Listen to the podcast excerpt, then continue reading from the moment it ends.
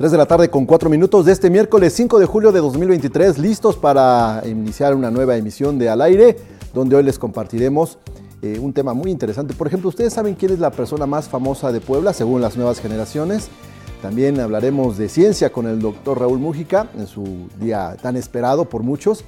Y también tendremos, como es también costumbre, la eh, sección de la Benemérita Universidad Autónoma de Puebla. Hoy a los que quieren estudiar una nueva lengua, un nuevo idioma, pues estén pendientes porque les vamos a hablar de eso el día de hoy. Gracias a Darío Montiel que se encuentra en los controles de Radio WAP 96.9 de frecuencia modulada. Esto es al aire, ya empezamos.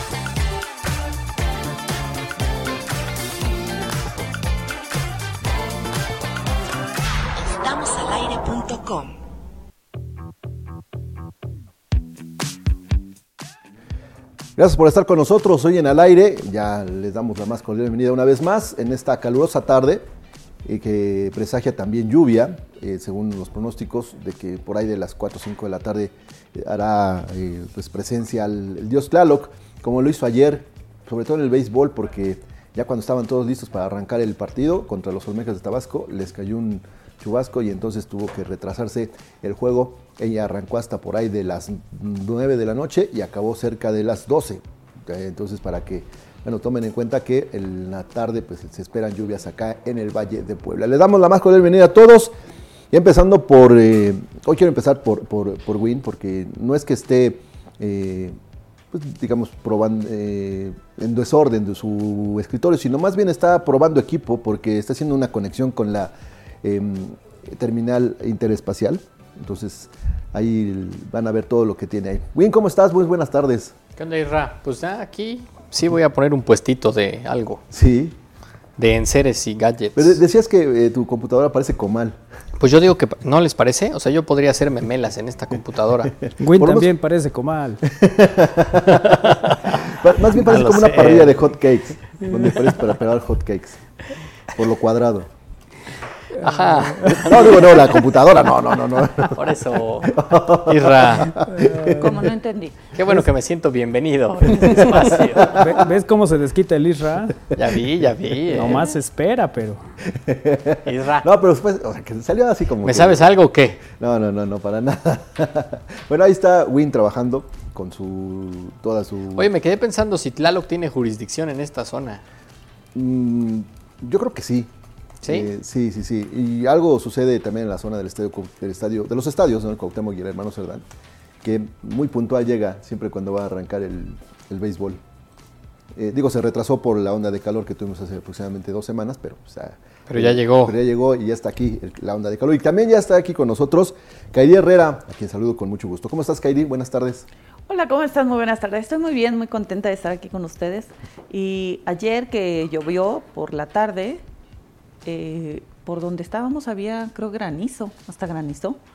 O si no era granizo, se escuchaba. O sea, no salía a ver si sí. Pero hoy también va a llover. Sí, sí, también. Digo, no sé si en la misma magnitud e intensidad del día de ayer, que hubo ahí encharcamientos, gente que se quedó varada en algunas calles, pero sí, va a seguir este, este clima como tipo sauna. O sea, hace calor y después llueve y entonces ya sentimos esta o percibimos esta humedad. Y fíjate que en la noche no hace, o sea, no refresca, por más que llueve, no refresca. O sea, como que efectivamente hace esta, este tema de sauna.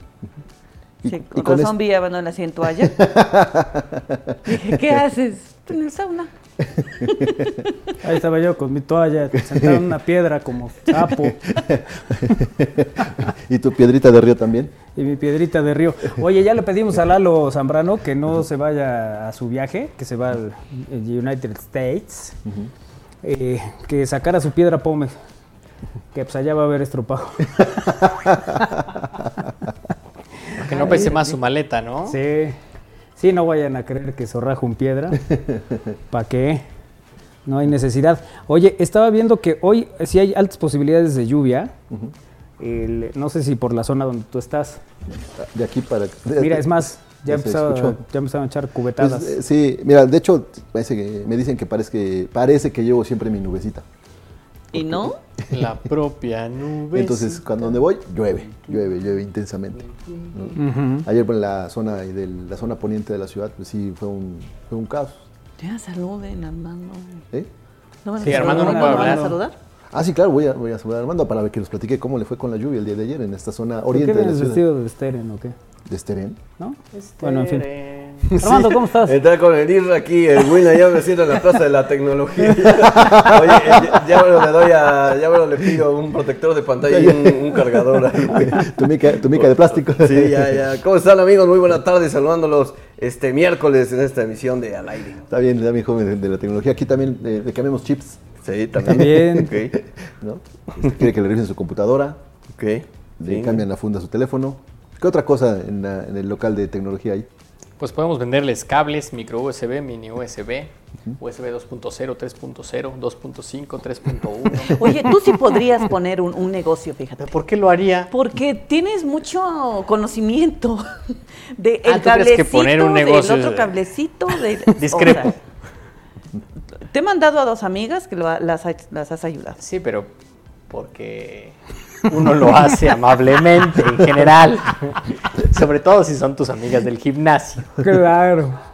Yo hubiera hecho lo mismo. Claro, uno es servicial. Aunque no, se- aunque no sepa uno de tecnología. Exacto, no, el hierro también se hubiera... De ahí a poner un puesto hay Sí. una diferencia. Así Pero es. serías el patrón. Pero está bonito, pero es como si Win dijera, oye, te salen muy bien las hamburguesas, ¿por qué no pones un puesto? Y yo diría, bueno, No, ¿por qué? ¿Sí? ay, ¿cómo no tienes esta Ayer me propusieron visión de- poner una cafetería, por ejemplo, y dije, no, qué flojera. Ahora Una bien dicen que no, no es lo mismo ser borracho, Borracho que, que cantinero. cantinero. ¿No? O sea, Sí, es cierto. que te guste el café, que te guste, no quiere decir que... este, Ya eres un barista y entonces estás así es. Cuéntales, amigo. O sea, él siempre, Él sabe de negocios. Él siempre fue... él siempre prefirió ser del primer grupo. Así es. ¿no? Continuamos presentando. ¿Quién faltó de saludar? Tiene faltado de ya está ya listo. El, el- siguiente local de tecnología local de está, tecnología ahí.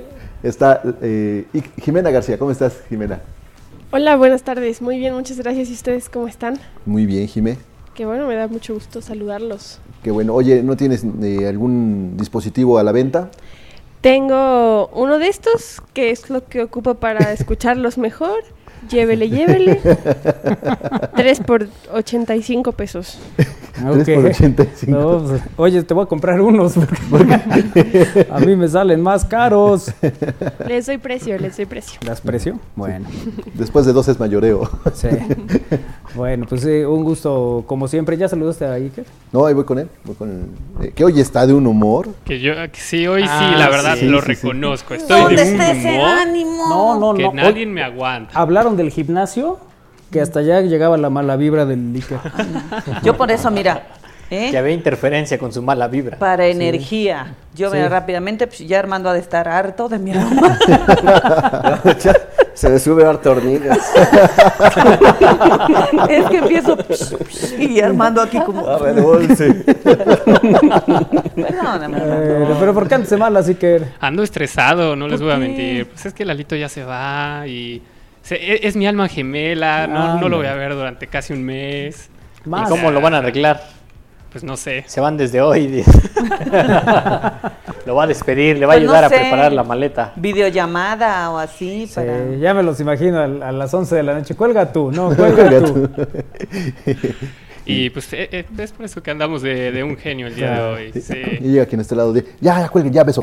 Ya. ¿Qué, qué- qué tiene que decir Lalito al respecto? ¿Qué tengo que decir, amigos? Pues nada, yo eh, la verdad es que quiero darle tranquilidad a Iker, pero no, nomás no se deja. ¿no? No. Todavía ni me voy y ya está estresado. ¿Qué está pasando, Iker? Sí. Por favor. Tranquilo, Sí. tú tranquilo. Todo va a estar bien. Aquí tienes a Jimena y a todo el equipo. ¿No? Te voy a extrañar, dile. Sí, sí te voy a extrañar. Sí, Iker, sí te voy a extrañar, pero... Pero, este... Tengo familia. Tengo que irme. Nos vamos a Ay, ver eso pronto. me sonó, de- de- pero tengo familia. ¿Qué tal la novela de estos muchachos? Bueno, muy bien, Lalito. Pues hoy es el último programa de, de Lalito En esta antes de temporada. irnos a vacaciones, porque ella regresará pues, en- cuando se acaben las vacaciones. Pero el resto, nadie se confunda, ¿eh? Todavía nos queda un rato para salir de vacaciones a todos. Lalito es el único que ya se va Sí, sí, sí. hoy. Preocupado. No, sí, se Se va preocupado, se va claro. preocupado, sí, sí, sí. Sí, por Sí. por quieres. Sí, pues ahorita tiene que ir a comprar su, su snorkel. O sea, yo lo único que creo es que nos miente. ¿Sí? Porque había dicho primero dos semanas, luego tres semanas. Pero si se va desde hoy, Ya son Ya cuatro. el mes de acuerdo a Julio, ¿quién es el del calendario? ¿Gregorio? Sí, basado en Julio. Sí. ¿no? Eh, pues ya son seis días más, es otra semana. Y de hecho dijo que se iba el viernes, pero luego no, pues que mejor el jueves. Luego no, pues el miércoles porque todavía tengo Me que voy desde el miércoles, tengo que despedirme de Iker. Exacto. Y ayer no se fue porque tuvo cosas que hacer, si no, desde pues ayer. eso nos dijo. En fin, eh, ya está nuestro invitado. Ya tenemos a nuestro invitado esta tarde aquí en Al Aire. eh, y me da mucho gusto saludar al maestro Miguel Ángel Rodríguez Vega, que es coordinador de los cursos de extensión de la Facultad de Lenguas de la Benemérita Universidad Autónoma de Puebla. Maestro Miguel, ¿cómo estás? Buena tarde. Muy bien, muy, muy buena tarde. Muchas gracias por la invitación. Un gusto, un gusto saludarte aquí en Al Aire para platicarnos de, bueno, pues está abierta la convocatoria para inscribirse a los cursos de idiomas, maestro. Es correcto. Este, estamos ofertando nuestros cursos semanales. Eh, la Facultad de Lenguas ofrece cursos semanales y cursos de fin de semana. En este momento la convocatoria que está abierta es para cursos semanales en nuestras tres sedes presenciales, que es Ciudad Universitaria, Complejo Universitario y UNBOL. Y también tenemos una sede virtual. Ok, son las opciones que, que se tienen. El- el- ¿Cuáles son, el- digamos que las, las características de estos cursos? Platícanos, maestro.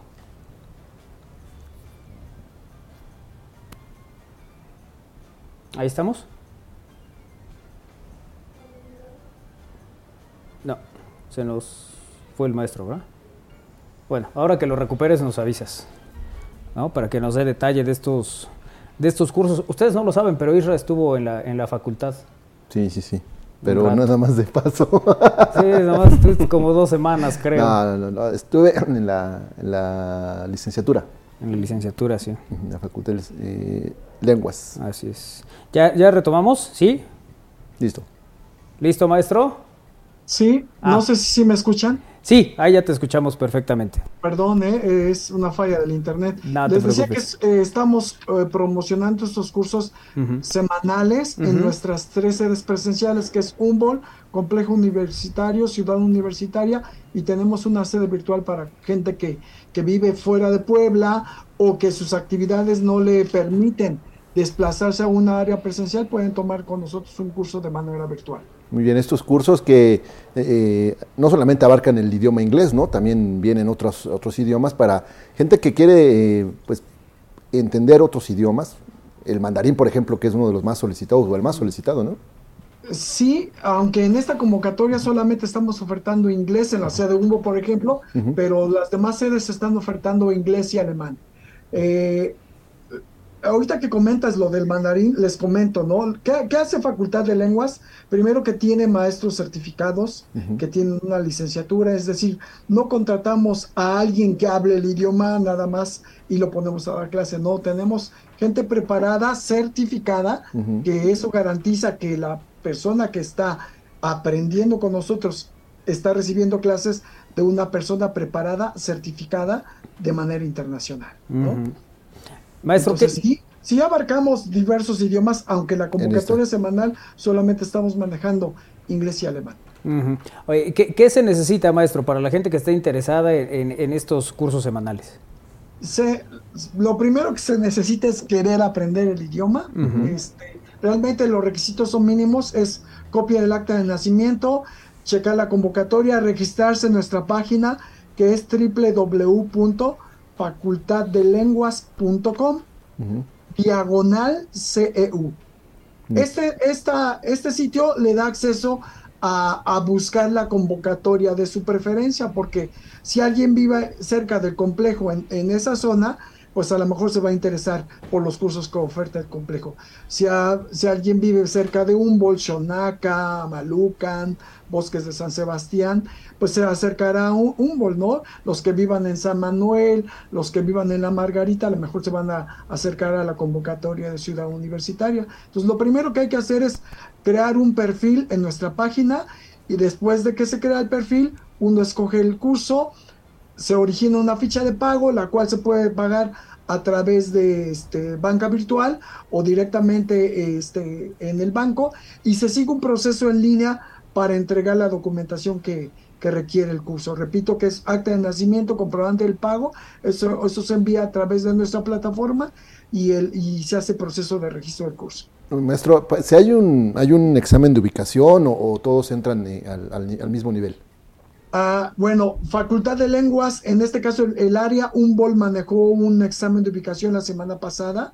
Sin embargo, en Humboldt estamos todavía ofreciendo un examen de ubicación para este viernes. Si alguien todavía está interesado en que se lo ubique, lo, lo ofrecemos.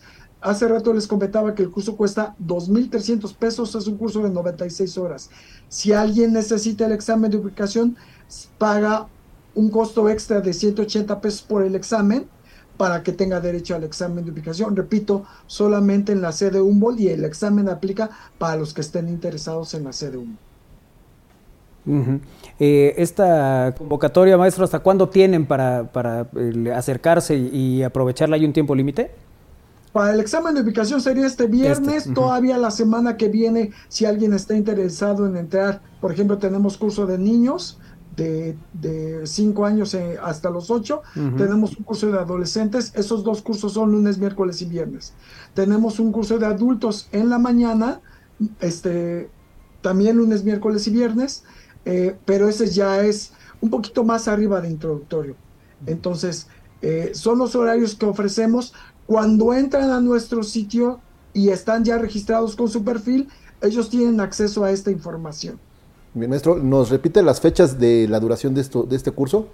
Sí, el curso va a ir del 7 de agosto a 24 de marzo, si no me recuerdo. Perdón, 24 de noviembre. 24 de noviembre es cuando estamos cerrando el curso. Eh, vuelvo a repetir que es un curso de 96 horas y bueno, el horario puede variar un poquito dependiendo de la sede que la persona esté interesada eh, en tomar el curso.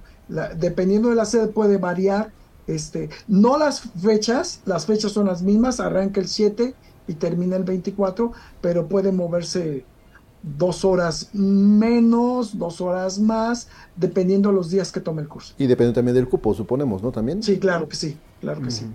Maestro, para los interesados quieran acercarse, quieran pedir más información, más detalles, ¿a dónde lo pueden hacer? vuelvo a repetir que está en nuestro sitio que es www.facultaddelenguas.com diagonal CEU o en la sede Humboldt al teléfono 222 229 5500 las extensiones de Humboldt son la 5809 y la 5811. Ahí estamos atendiendo de 9 a 5 de la tarde de lunes a viernes.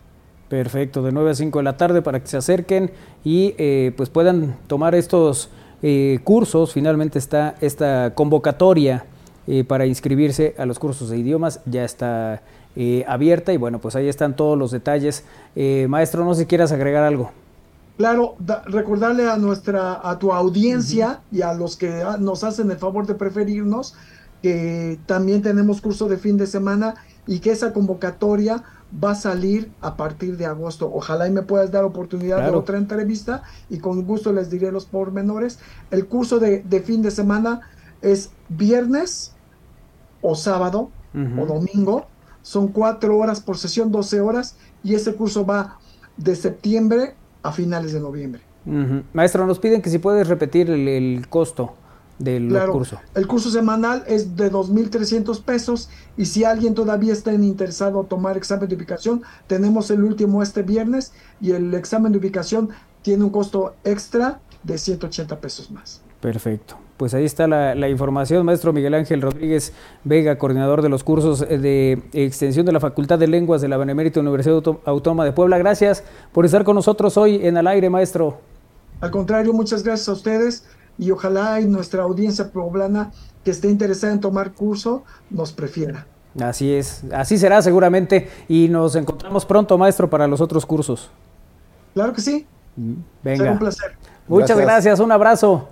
Igualmente, hasta luego. Buen día. Gracias. Gracias. Bueno, pues ahí están estos cursos y esta invitación que nos hace el maestro Miguel Ángel Rodríguez Vega, coordinador de los cursos de extensión de la Facultad de Lenguas de la UAP. Toda una tradición porque ya hay gente que espera las fechas de apertura Sí. para, para organizarse y tomar precisamente los cursos, ya sea en este caso de agosto a noviembre o los de verano que también no funcionan. Entonces claro. mucha gente ya eh, es- esperando la fecha de estos cursos.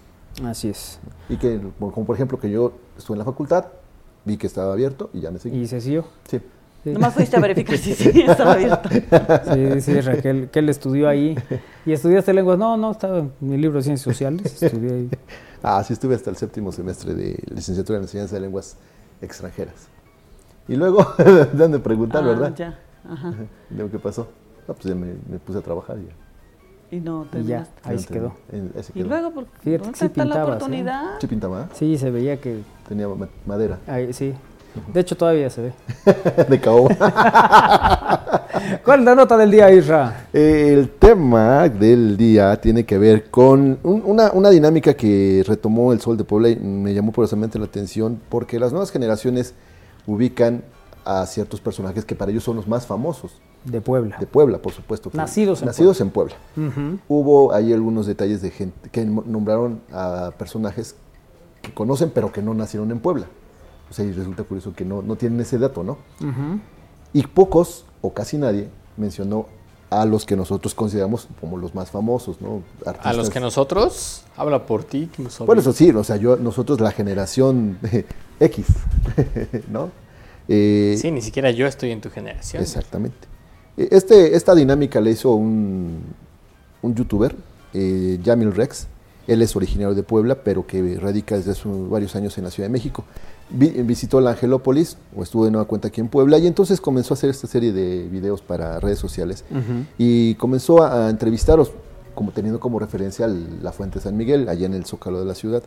Y le formuló la pregunta a la gente de quién era para ellos la persona más famosa de Puebla. Hubo respuestas variadas. A ver, antes de que sigas avanzando, hagamos el ejercicio aquí. Así no hay sesgo. Ok. Por ejemplo, Armando, ¿quién es la persona más famosa de Puebla? Es que hay varios de los. Digo que tú sabes que serán de Puebla, ¿no? Clavillazo, Capulina, Línea María, Alex Lora, eh, José Ramón. José Ramón Fernández, Eric Rubín. Pero uno, el más famoso. No, pues ya acabó con todo. Ya, ya, ¿qué ya, ya nos sin No, pues ya, para que nos preguntan a nosotros, ya dijiste. ¿no? Lino, que decías, claro, Sí. sí. Oscar Cadena era poblano, ¿no? ¿No? No, No. Oscar Cadena, ¿no? no, Oscar Cadena no. Bueno, ya, ya dijeron todos. Continúa. Bueno, una Ibas a decir los mismos, güey. No, no, yo iba a decir otros, pero. Luisito comunica. güey. No. pues ahí va, ahí va, por ahí va. Bueno, claro, pues Sí, es que pues para esa que generación esos son los el- famosos. El ejercicio, a ver qué tanto cambiaba. un- una primera persona respondió que Bratz Jarocha ¿Que y quién? Jerry, Bratz Jarocha Ajá. Jerry Moab es, la, es famosa por sus operaciones y polémicas, pero ahí viene el detalle. Esta persona no es de Puebla, sino del estado de Veracruz.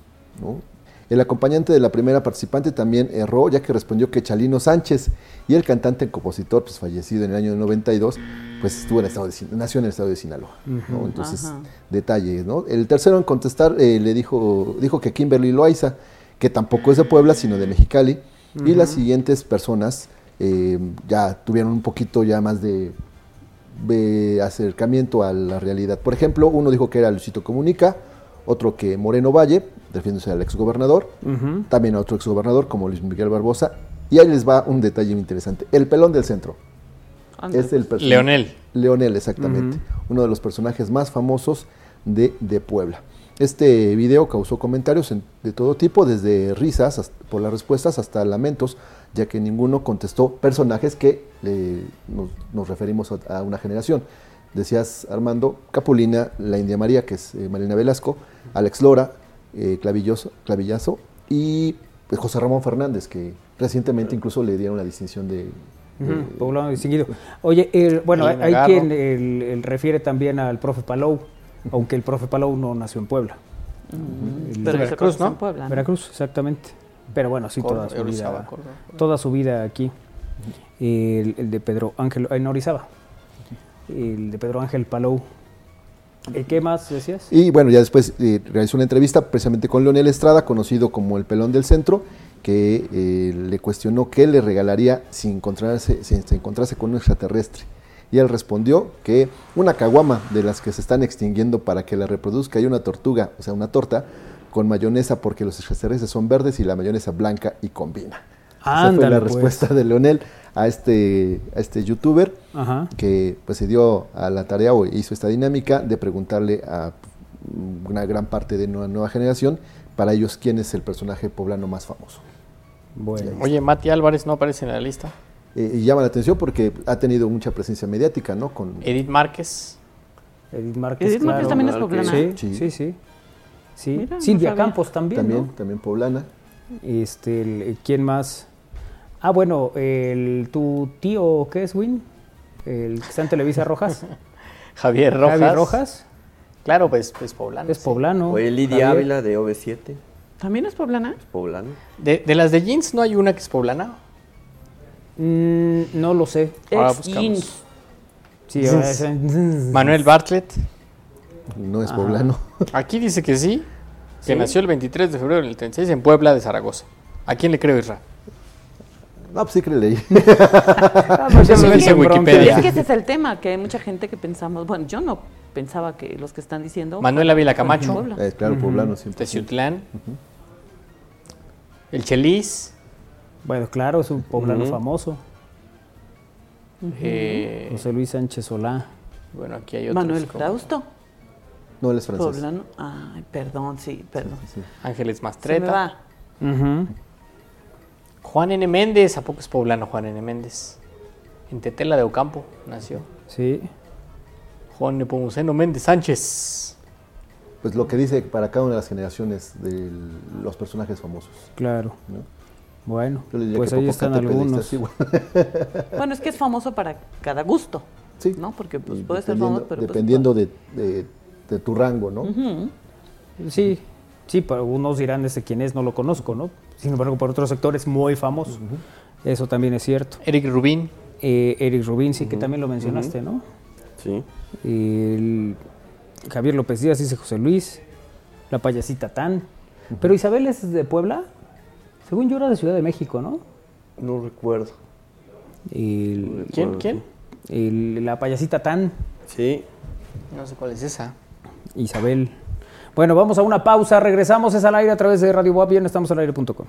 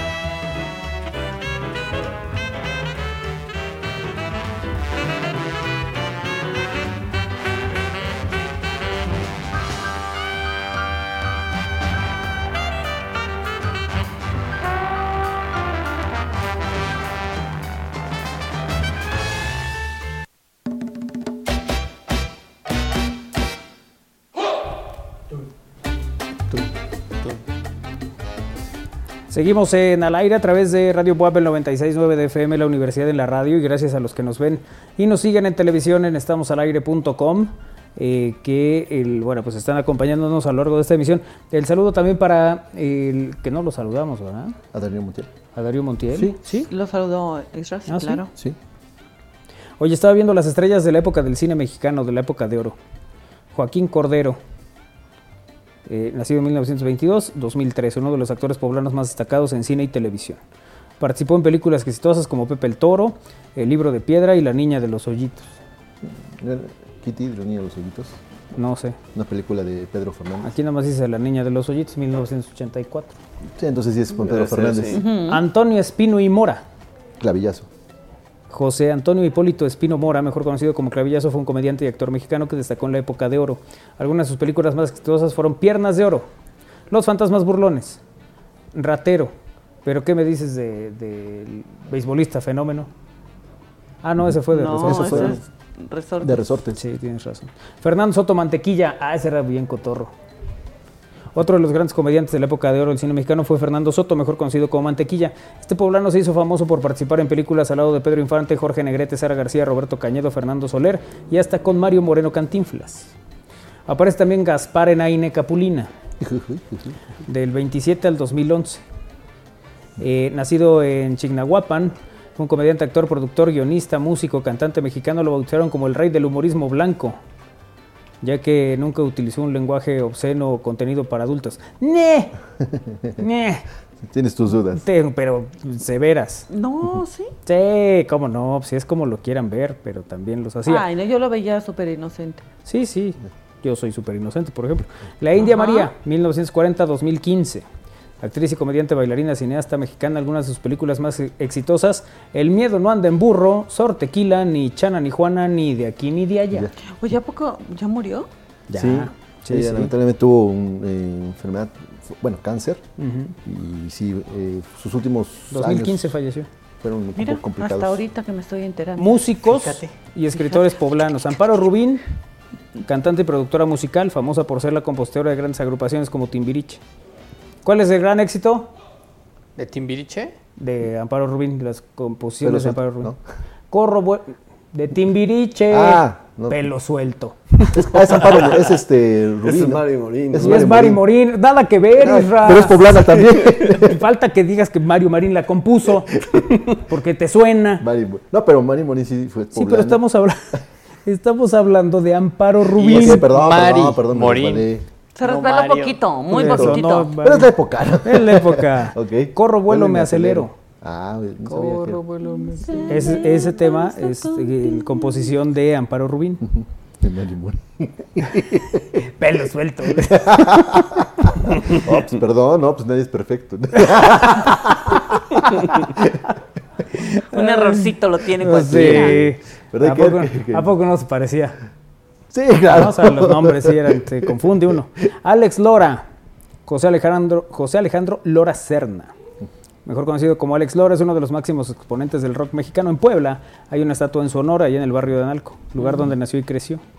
¿En Analco hay una estatua? Sí, la Tres Oriente y la. De hecho, la, la, la- la presentación, La la, inauguración, la, La develación, de esa, de ese busto, el- hicimos transmisión desde ahí. Ah, es un busto, Al no día siguiente. ¿no? Es una No, estatua. sí es la estatua. Sí, ¿Es estatua? Sí. Ah, entonces el busto era el del Isra, que no Sí. me dejaba ver que era la estatua. Ah, Ah, sí, claro, sobre el... Ya sé dónde está. La Tres Oriente y Ajá, la y en el 10. camellón. Así es, ahí hicimos un- una transmisión. Ahí donde venden perritos los domingos.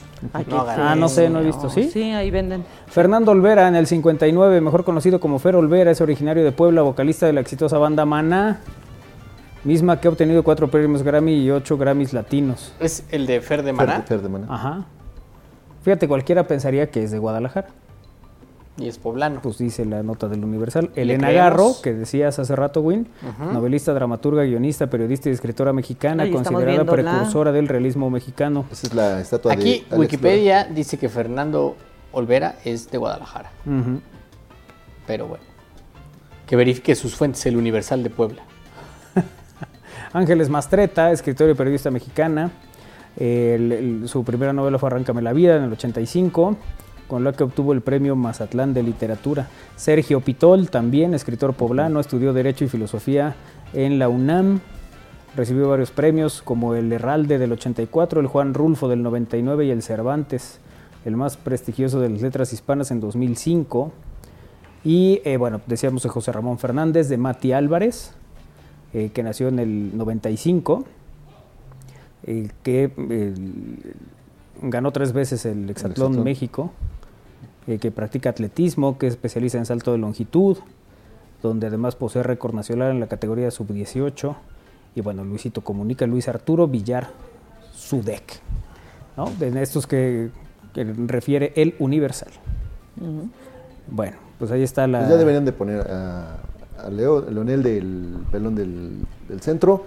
Al de Pero las- ¿tú crees que él es famoso fuera de Puebla? Porque están hablando de personajes famosos en general, ¿no? Y otro de ellos, y que tal vez Perdón, ustedes perdón, y que no- no lo, lo- lo ubiquen, pero la chaviza sí, es Juan Bert O. O Bertó. Berto. ujú. Y el ¿Y el qué? Platícanos un poco, borda al respecto. Es un youtuber, influencer eh, poblano, que de hecho también, es sí. amigo conocido de, de Luisito Comunica y se dedica a muchas cosas, de, de verdad a muchas cosas. Ah, Está metido en el tema de tenis, de coleccionista de tenis, de coches, es amante de los coches. Tiene también, es, no, no recuerdo si colabora eh, o es partícipe, pero eh, tiene su propio mezcal alerón entre varios youtubers. ¿Cuánto está pagando el Bert por este No, anuncio? no, o qué? ni nada, nada. Su suscripción No, a su pues sí. canal. Ah, Sí, ahorita sí va a sacar su agua y todo. ahí. Ándale, sí lo conoce mucho la chaviza, porque yo Sí. no. Pero Y fíjate mira que que yo soy es chava. curioso Sí. porque uno, uno pensaría, ¿no? El- ¿Quién? Germán Ortega. Ah, bueno, Pues sí. pues, pues, es un comediante, tal, tal, actor. Pero pues es que hace tantas cosas que es todo. Le gustan los tenis, le, sí, le gustan, pero ¿y qué hace? ¿Qué, qué- qué aporta?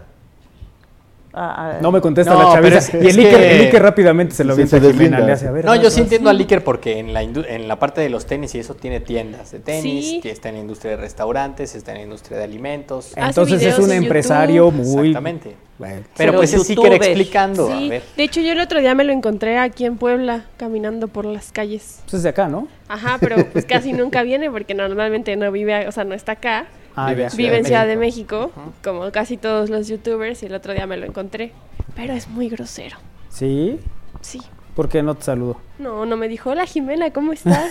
Muy mal. es lo mínimo que yo esperaba de su Claro. parte. Bueno, Yo no también- casi todos los youtubers viven en México, porque el Loco Pipe vive aquí en Puebla. Puebla. Ah, El sí, loco Piper, que es un- el, Pero el, eh, loco Pipe, eh, Ajá, es ya un quedamos que le vamos a decir Flipper. Ah, Ah, bueno, es Flipper, el sí, loco el loco Flipper. Flipper. No vive en, no vive en Puebla, digo. Y no es youtuber. Es influencer. No, Ah, él es dice que es influencer. Nada más es influencer. Ya, youtuber, perdón, cierto. sí, perdón. Igual hay otra youtuber que se llama Daniela Hoyos, que también es poblana. Ah, claro, claro, que no me he tomado foto con ella sin etiquetar a mi novia. Oh. Oye, eh, que si puede pedir una canción, dice Chio Gilbón. Sí. Sí, pues porque luego hacemos complacencia. ¿Qué es Ah, esto? Complacencia. Y si no, sería posible. Yo también Germán soy Ortega famoso. y el carnal nos dice aquí Darío Montiel. Ah, bueno, claro. Estoy en la lista. También podría ser, ¿no? Ricardo Arnaiz también, por ejemplo. Así es. ¿no? Ricardo. Ricardo Arnaiz que eh, También produjo es la, la, la- la Nahuala, la leyenda de La la, leyenda Nahuala. de la Nahuala. Bueno, ¿te acuerdas que cuando, hablando de cineastas, está Lubeski? Claro, que decían que era poblano. No, es poblano, solo estuvo un Pero rato, creo que mucho tiempo Oriente, estuvo ¿no? aquí en el Oriente, sí. Pero no es poblano, nació en la Ciudad de México. Ajá, sí, sí. Así algunos eh, personajes ¿no? que, que ubicamos y que, y que recordamos eh, como estos personajes que para algunas generaciones ¿no? son unos más famosos que para otras. Pero hacen muchas cosas. Sí, que, Pero hacen muchas cosas. que por ¿no? ejemplo, hoy, hoy en una, digamos, estamos en una generación en la que todos son números, ¿no? Ajá. eh, es más fácil también entender la fama, creo yo. O sea, no sé si, digamos, Bert, ¿no? No sé cuántos, vamos a buscar cuántos tiene en YouTube. Pero si tiene 9 millones, 10 millones, tiene 10.1 millones de suscriptores en YouTube. Es mucho. Claro, eso, es, eso lo hace más famoso que Capulina o no. No. No, ¿Por qué? porque Capulina tiene menos seguidores, pero es más famoso internacionalmente. Y tiene, tiene películas, Tienes tiene mucha más presencia. Sí, ¿Cómo lo, cómo lo medirías? No tiene voz. Es que es, es complejo porque en esa A eso época voy, no había como, números. digamos, en, en un, estamos en una generación en la que Claro, que muchos se mide. números. Entonces, ¿cómo, ¿cómo lo medirías? Digo, por ejemplo, en el caso de grandes figuras internacionales, no sé, claramente Messi es más famoso que Chicharito, ¿no? Ahí no Mucho tenemos más. dudas. Aunque también lo podemos ver en números y tiene más Messi que Chicharito. Sí, pero es cierto que tú te vas a Japón y dices Messi y todo el mundo ubica quién es, dices Chicharito y no. Y no, Si lo haces en el continente americano, seguramente se ubicarán a, Chichari- a Chicharito. O sea, sí. más claro. o menos. Y, luego, pon, ¿quién es más famoso, Messi o Pelé? No, ¿quién es más bueno, no? Sí, sí, sí. Sí, depende de Pelé las- por, de lo- las por nuevas los años, ¿no? También. Ah, bueno, sí. De las las- nuevas generaciones, de la tecnología. Luego creen que Luis Miguel es Diego Boneta, o sea... Eso también es sí, cierto. ¿sabes a lo que me refiero? Sí, sí. Pero voy a estar en la película de héroes, cualquier cosa. Oye, el- de, las, de las cosas curiosas que suceden, hay veces que una broma, pues es, ay, sí está padre, qué divertido. Pero cuando se complica es cuando la broma pasa a un asunto que eh, puede terminar en, ah, sí, pues ahora no. Ahí te va. Una pareja brasileña que tenía todo listo y arreglado para su boda, no se pudo casar por una simple broma que de ella que no le gustó al juez. Para celebrar la boda civil invitaron a familiares, amigos cercanos, habían decorado todo el lugar de manera elegante para tener una celebración espectacular. Cuando el juez les preguntó si estaban por voluntad propia y aceptaban formar un matrimonio, el novio respondió el tradicional, sí, acepto. Pero, segundos después, el juez le hizo la... ¿Nos pueden dar atmósfera de boda? Que ahorita Ajá, ¿sí? dice. Si es que Dime. fuera posible. ¿Qué te puedo ayudar? Eh, no, no, musical. Ah, Segundos Ahí después, el juez le hizo la misma pregunta a la mujer. ¿Aceptas a ¿Y este la atmósfera hombre? de boda? Les estoy dando tiempo. Ah. ¿Aceptas a este hombre como tu legítimo esposo? Y ella respondió, acepto. no. ¿Cómo? Ella dijo que no, pero rápidamente empezó a reír dando a entender que era una broma. No es cierto, Ah, sí, sí, me ¿A caso. poco te la creíste? Y entonces el juez dijo, ah, sí, pues no me pareció tu broma. Les explicó que el matrimonio es un asunto serio y no debe tomarse a broma Ay, en un momento tan trascendental. Así que decidió comunicarles que debido a la actitud de la novia no podría continuar con la boda y que hablaran con la secretaria para reprogramar una cita. No, El juez pero ya dijo, es. Ahí está tu broma, sale. ¿Quién era el juez? ¿El Isra? El tremendo juez de la tremenda corte. Guardó el acta y dijo, a ver si después de esto te sigues riendo, ¿eh? ¿Qué, qué gruñón? Ya estaban Fíjate. destinados a no estar juntos. Tanto los novios ahí. como los invitados quedaron sorprendidos. Su reacción rápidamente se hizo viral en esta eh, situación que, bueno, pues sí, evidentemente llamó la atención. Pues ella inocentemente dijo, no, ay, no es cierto, sí. Ah, sí, pues no, Sí, pues- fíjate. ¿Y qué les dijo el juez después? Ah, es una broma. Ni soy juez. Dale. Dice como la chilindrina. Ay, no. Qué feo que te hagan eso, ¿no? O sea, Bueno, qué pero feo también- que el otro también se lo haya tomado tan en serio, ¿no? Porque a lo mejor y entre ellos Pues son es que habría, otros momentos donde podrían brome- bromear, Sí, ¿no? pero- Ah, Ahí- sí, pero... Era la pregunta más. O sea, ¿dónde puedes bromear?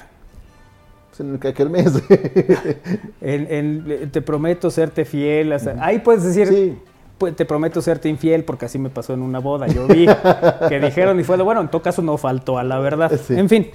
Pero el momento cumbre de Pero la el acepto o no acepto, ahí ponerte jocoso. Ah, el no, juez dijo. ¿sabes qué? No, no. No están tomando en serio la, la historia y ahí me dejaron al cepillo Ay, Peralta pues, en el pues, altar. ay, pues qué feo. Bueno, no dejaron en el altar, sino que reprogramaron la. la- Bueno, sí, reprogramaron an- ante la mirada atónita de la madrina. De todos. De todos, Pues es sí. que, a ver, Sí, ¿tú qué haces? Pero- Ahora, pero si bien lo por quieres el- hacer más relajado, pues entonces ya invitas al Win a que vaya a casar. claro, yo puedo hacerlo sin problema. Pero eso iba a decir, a ver, tienes la parte de los votos en la que sí puedes hacer todos los chistes que quieras, ¿no? ¿Para qué te vas Claro, al- sobre todo, ¿por quién vas a votar? Y ahí dices, no, echemos un sí, ¿por chiste. quién votas? Le doy dos puntos.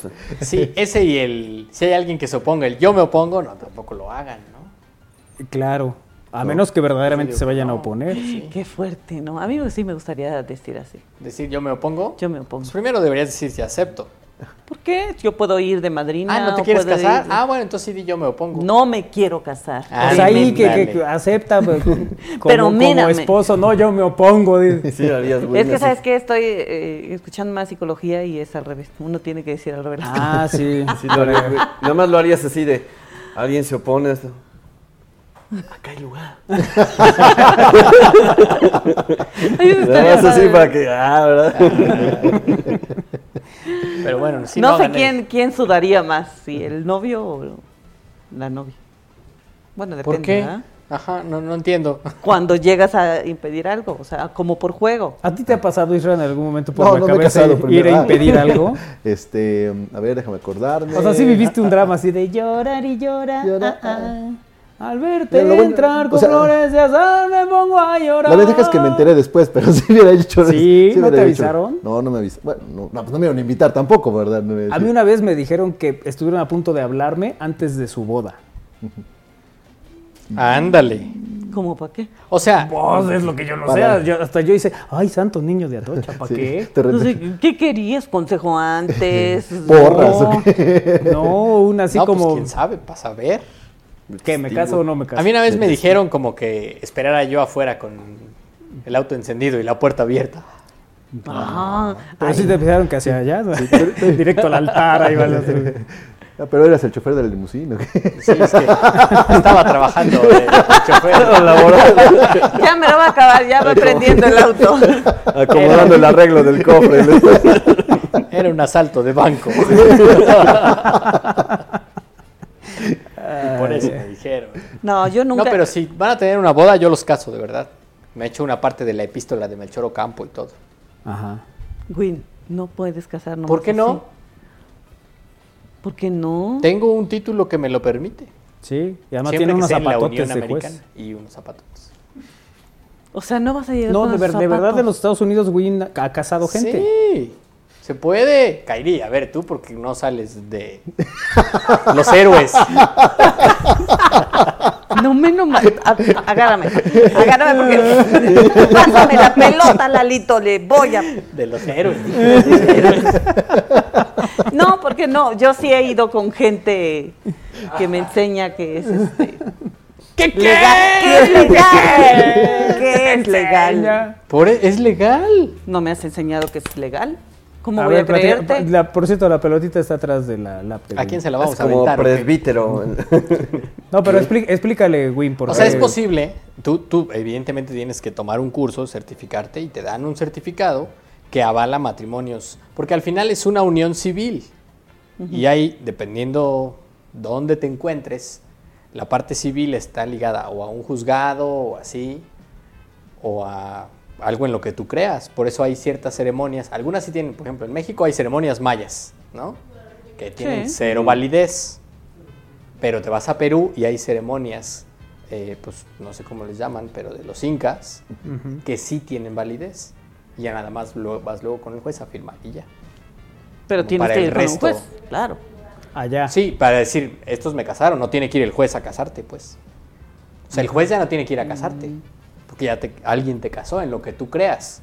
Por ejemplo, ¿tú en qué crees, Kairi? Pues yo no creo Ella en cree que se va a casar. Pásame la pelota, porque Oh, ahora sí ya, pues. ya es demasiado, es de... Pon tu cabeza. Por ejemplo, si tú crees, no sé, en ese elmo que está ahí, quieres que ese elmo te case, pues se podría. Hay lugares en el mundo donde se puede. O la iglesia maradoniana. O por ejemplo, Ah, claro, los que se sí, casan sí, en la iglesia maradon- maradoniana. Sí, a lo que yo voy es que tienes que tener un cierto papel, un cierto documento donde te avale que Sí, pero en, Estados Unidos lo tiene hay Win. estados en los que Ah, se pues puede. yo no sé que Win tiene Illinois. un documento. Pues es que eso es lo que ¿por qué estaba crees que diciendo casé cuando y nos que yo dije que interrumpiste. puedo Porque casar? así eres tú. Tú dices, yo caso, yo, yo, pues claro. Claro, yo caso, no bautizo. Traigo mis zapatotes, puedo casarlos. Claro. Conociéndote Para eso cómo fueron los eres. de- zapatotes, ¿no? Sí parece que fueron los zapatos, pero no me dejaron usarlos. ni, la nariz, ni la nariz. ni- Sí casé a alguien. Y con eso me va a casar. Tampoco lo dejaron que dijera, toma la espocha. No, el Ahí resto está, sí. por si alguien quieres que te case. El resto sí tuve libertad de discurso y sí me aventé. De verdad dije una parte de la epístola de Melchor Ocampo, porque eso se dice acá, ¿Eh? ¿no? A ver, ¿hace cuánto que no se casan? ¿O qué? No, pues yo nunca me he casado. No, pero ha sido a Música bodas. triste para Kairi, por favor. Que nunca se ha casado. Ay, cálmate, tú ya te casaste cuántas veces. No, yo no, pero a mí no me entristece. No, ¿y quién te dijo que a mí me entristece? Yo solo dije que nunca me había casado. Ah, bueno. Yo Entonces triste quita- no soy. Entonces quita, quita la música triste. Y pone alegría porque nunca se ha Como la casado. de llorar, llorar, llorar, llorar. ah, ah. Bueno, si tienen boda, invítenme. ¿no? Apenas vimos una invitación de boda en la casa y Winnie y yo ya estábamos preparando el traje. Sí, sí, sí, yo lo mandé a planchar y todo. Yo que voy y que rento ahí, dejé mi INE. Y Kairi nos dijo, no, no, pero ¿para- ¿por qué era esa invitación? Me dieron una, un vaso que es de una invitación para una boda, pero me lo regaló una amiga, que ella es la madrina. Pero yo no entiendo la madrina de qué. ¿Por qué das un vaso? No sé. ¿Por qué das, diría mi abuela, un pepsilindro? Es como un pepsilindro. Pues no sé, a lo mejor como hay de servilletas, como hay de... Pues, No, pero ser, no hay padrinos de servilletas. De servilleteros, ¿no? ¿O no? No, Ah, sí. cuéntale de todo lo que hay padrinos. Pero eso a lo- lo- ti los, que te agarran los en cilindros todas. y esto, los vasos los acostumbran a dar para como las despedidas, ¿no? No, pues este ya es una Pues este boda. parece porque como la- dice viene la fecha de la boda, de-. Ajá, sí, porque es este sábado, este fin de semana. Pues vamos, ¿no? Ya te dieron el vaso. O sea, Ajá, llegas con el vaso y dices, no, pues me dijeron que quiere el refil. No podemos llegar, ¿qué? No. ¿Por qué no? No es como en Six Flags Ay, con pregúntale y dónde va a llenan. ser. No vamos a llegar. no Compartimos el vamos a vaso. Buscamos Todos todas las, del vamos a las mesas de regalos, vemos cuál se casa el sábado. Es que debe haber muchas. Por eso. Y a partir de eso decidimos cuáles son las iniciales de la boda. Ah, bueno, eso sí. Con las y podemos iniciales. descubrir. Podemos- Cosa que nos digan, ¿eh? Nosotros nos organizamos Yo para. digo que vamos. Kairi. No. Pregúntale dónde es. ¿Y ¿Cuál es el código de vestimenta? Tengo ganas de, Zapatotes. de bailar. Que si ya, que si ya tienen que en los Caballo dorado. Pregúntale si ya tiene quien los case.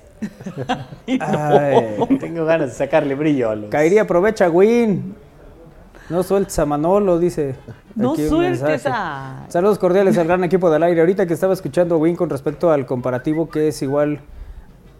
Es igual que un video que vi de quién es mejor Freddie Mercury o Peso Pluma, así las cosas. Pero nada que ver con el comparativo. Atentamente, Fernando nos dice. En eh, ese sí estoy en desacuerdo, pero. Sí, Manolo, no te ofusques, ya pareces viejito cascarrabias. Eh, muchos jóvenes no conocen a Freddy Ortega o al mismo Capulina porque obviamente no es de su época. Y otra porque solo consumen redes sociales, cada generación sus famosos. Sí, es cierto. Pero no me ofusqué. O, a qué hora viste que me ofusqué? No, no. Una vez más, si un joven de 17 años en Estados Unidos le preguntas quién es Capulina, obviamente no lo sabe. ¿Cómo dirá? No sé, puede ser, a lo mejor, tal vez. No Pero lo tienes conoce. que hacer tu manito. Sí, No puede sé, ser, puede ser. ser. Si le preguntas quién es Luisito, seguro que sí lo sabe. Sí, claro, claro, tiene que ver Sí, es, con eso, eh, precisamente con las generaciones. Sí, Buenas tardes, un expresidente poblano era Díaz Ordaz. también. Saludos a todos. Eh, llévenle un sushi a Win, como que anda regañón, Sí, ya, que no ha comido. ya está igual que Iker. Sí, ¿eh?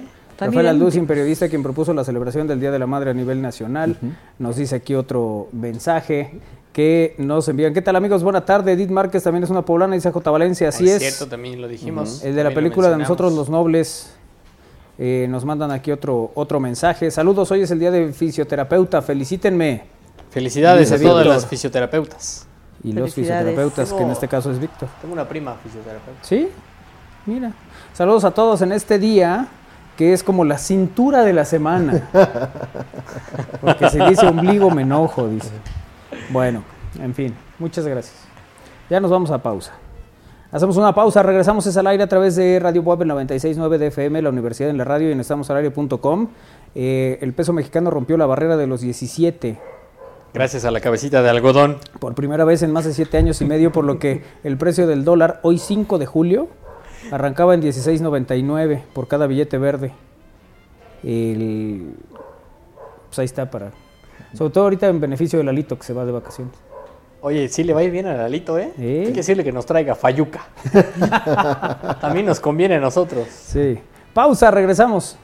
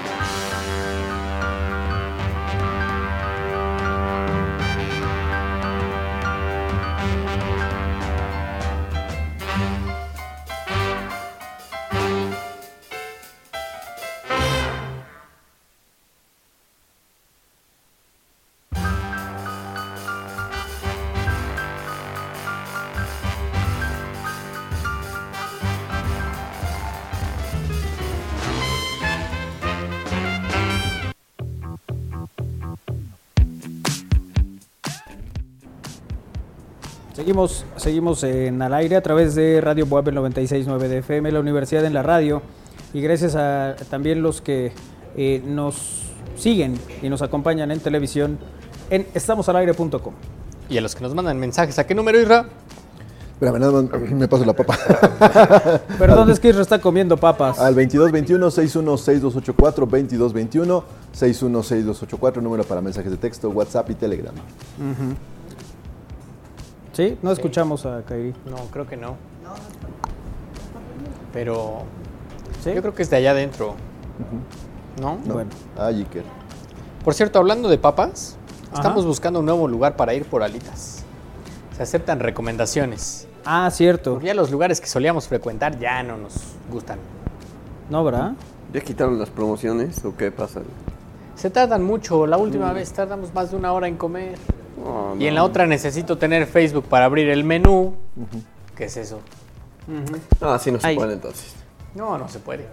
Uno va a comer alitas con el Iker, no a esperar. Se aceptan sugerencias. Isra está pensando. No, yo no. Uy, no. Si no, vean, vamos a terminar preparándolas aquí en el estacionamiento. Eso dijo Una Willy. parrillita, Creo que, hacemos tiene, la salsa. creo que tiene razón. Su propuesta me gustó. Pues vamos a hacerlas aquí. Pues sí. y pues Eso sí aquí. que Kairi no diga, pero ponte un negocio de alitas porque no lo voy a hacer. No, nada no, para, los nada, cuates. no, no, no. No tengo ni idea cómo se hacen alitas. ¿No? Es muy ¿Se simple. ¿Fríen? ¿Se qué? Sí, Sí. son fritas. Ah, mira. Y con la salsa antes o después, dependiendo. Bueno, sí, la, el, yo creo que la clave de las alitas es el- La salsa. La salsa, Claro. El barbecue o mango. ¿Sabes dónde he comido alitas muy ricas? En Hooters. Híjole. No me encantan. Yo esas las comí en Cancún. La única vez que hemos ido a Hooters, bueno, yo. Y están muy ricas ahí. Pero acá no sé, en, en Puebla no sé qué tal. Ahorita, que nos, Porque la ahorita que nos diga. Que la audiencia nos diga. En la 31 donde hay un oso, ¿no? No he ido a esas. Frente a... ¿Cómo se llama? ¿Dónde hay un oso? 91.5. sí, sí, sí, ya sé cuál. ¿Sí están buenas ahí? Pues hay, hay alitas, pero... Habrá que revisarlas. Habrá que echarles un ojito. Oye, Win, ¿cuál es la red social de Meta que va a competir con Twitter? Threads. Y esa que, porque le ha llamado la atención, ¿no? El- algunos están eh, sugiriendo que se pueden ir para allá, que eh, vendrá esta competencia, que seguramente será pues algo que haga que todas estas decisiones que se han tomado en Twitter, que para algunos han sido no solo las menos atinadas, sino las menos populares, y, pues digamos que tengan una, una lección porque habrá quien le compita. Yo sé que tú crees que yo estoy preparado, pero... Yo sé que tú estás preparado, por eso te aviento así. A ver, hay que tener, hay que dar un poquito más de contexto. El fin de semana, Twitter decidió poner límites de visualización de tweets. Esto derivado, detrás hay un pleito entre que eh, pagan más o menos un billón de dólares. Bueno, en español. En inglés es one billion. En español Un millón. es... No, es mil millones, ¿no? Billy. Un bill. Bueno, una cantidad ridícula por el ancho de banda. Que no vamos y a ver. entonces Elon Musk, el CEO de Twitter, decidió limitar los tweets y el límite es un poco más amplio para la gente que paga por Twitter. A partir de ahí mucha gente en Twitter se quejó y dijeron, bueno, nos vamos a ir a otras redes sociales. Está Mastodon, está Blue Sky, que es del mismo creador de Twitter, y Meta, antes Facebook, decidió eh, anunciar que algo en lo que ya estaba trabajando, que se llama Threads, que sale el día de mañana, y básicamente es una red social con tu mismo usuario de Instagram, pero vas a bajar una nueva aplicación en la que interactúas por hilos. Publicas algo y ahí puede haber respuestas. Es decir, cómo funciona Twitter. Entonces es la competencia directa para, para esto y, y bueno, ya hay uno, si ustedes en este momento entran a su cuenta de Instagram y ponen threads, les sale un boletito en la barra de búsqueda. Con ese boletito ya pueden eh, ver cómo será su usuario, tienen un, un código, un QR para, para ir a su perfil, aunque aún no pueden bajar la, la aplicación Hasta hasta, el día de mañana. Así es. Y bueno, según una nota que publica Shataka, eh, ¿qué es Threads? Pues eso, planea ser la alternativa directa a Twitter Mark Zuckerberg y su equipo están a punto de lanzar Threads, de la cual, aunque no sabemos muchas cosas, sí tenemos presente que tendrá funciones que ya conocemos, como darle me gusta, retweet, aún no sabemos cómo se va a llamar al retweet, Retweets. como retreat o algo así. Y bueno, compartir mensajes vía DM, etcétera. ¿Qué, ¿Qué ventajas y desventajas hay? Aún no lo sabemos, aunque lo que sí se alcanzó a ver en la previa es todos los permisos que le vamos a dar a la app de, de Threads para que tenga acceso. Y esos permisos son acceso a nuestro área de salud en Google o en Apple, información financiera, información de contacto, toda la información del contenido de usuario, es decir, nombre de usuario, nombre, etcétera, etcétera, mail, historial de navegación, los datos de uso de la aplicación, compras, ubicación, contactos, historial de búsqueda, identificadores, información privada y otros datos. Entonces, Por eso también la discusión era, ¿realmente queremos darle a Mark Zuckerberg toda nuestra información? Oye, pero yo de todas las que ¿Una vez recuerdo, esto iba a decir, de todas las que recuerdo de ¿Alternativas? es que vamos a terminar dándole todos los datos. No, no, no, y todo mundo se los termina. Ah, sí, claro, todo el mundo dice que no al principio y luego vas. y más termina siendo así, acepta, ¿no? acepta, acepta, acepta, acepta. Así es. Y bueno, claro, es- cuando algo ya te interesa, pues claramente vas aceptando y aceptando, ¿no? o, o pues a veces ni sabes o ni leemos, o sea, nunca leemos los términos y condiciones, solo le damos a aceptar. Y bueno, mañana, jueves, ya va a estar disponible esta app, Threads. Oye, ¿y si le tumbará algo a, a Twitter? Tengo mis dudas, no lo sé. O sea, Twitter, desde que lo compra Elon Musk, todo mundo ha dicho, ya me voy, ya nos vamos. y Hay que pagar, ahí. no voy a pagar, ya nos vamos. sí. Exacto. Pero Y ahí eh, este tema de ver tu palomita ahí que sea Por ejemplo, tienes que pagar por el verificado. claro. O sea, yo honestamente no. Yo soy. Pero en Instagram ya también se puede eso, ¿no? Ahora puedes pagar en Instagram también por tener tu palomita verificada. Sí, sí, sí. Tu check. Todo es pichete. No, pues, pero desde siempre, sí. El tema es, ¿va a mermar la cantidad de usuarios activos que tiene Twitter? La verdad es que no lo sabemos. Entonces era un poco difícil, como sí. WhatsApp y luego Telegram. O sea, un poco esta, otra este opción, tema. más. Ajá. O sea, sí, son más opciones, pero por, en este caso de WhatsApp, Telegram, es cierto que cada vez que se caía WhatsApp había gente descargando otras aplicaciones de mensajería. Ahora, WhatsApp, si bien es popular, no es popular en todos los países del mundo. Telegram tiene un gran mercado. Y, y tiene ¿Mucho otras- más todavía?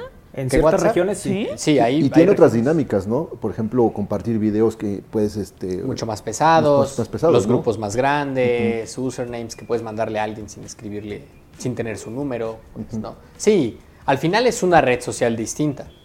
Eh, aquí creo que va a depender de cuál es el nivel de penetración que tiene, al menos en nuestro país.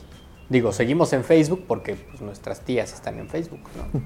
Cuando nuestras tías se vayan, seguramente ya no estaremos en Facebook. Sí, pero cada vez escucho menos personas que están en Está, Facebook. está en desuso, ¿no? Ya prácticamente... Pues hay una generación, hay un segmento que está ahí. También creo que Facebook le está dando la vuelta a lo de los grupos, al marketplace y a esta otra cosa para mantener Sí, a la audiencia ahí, ¿no?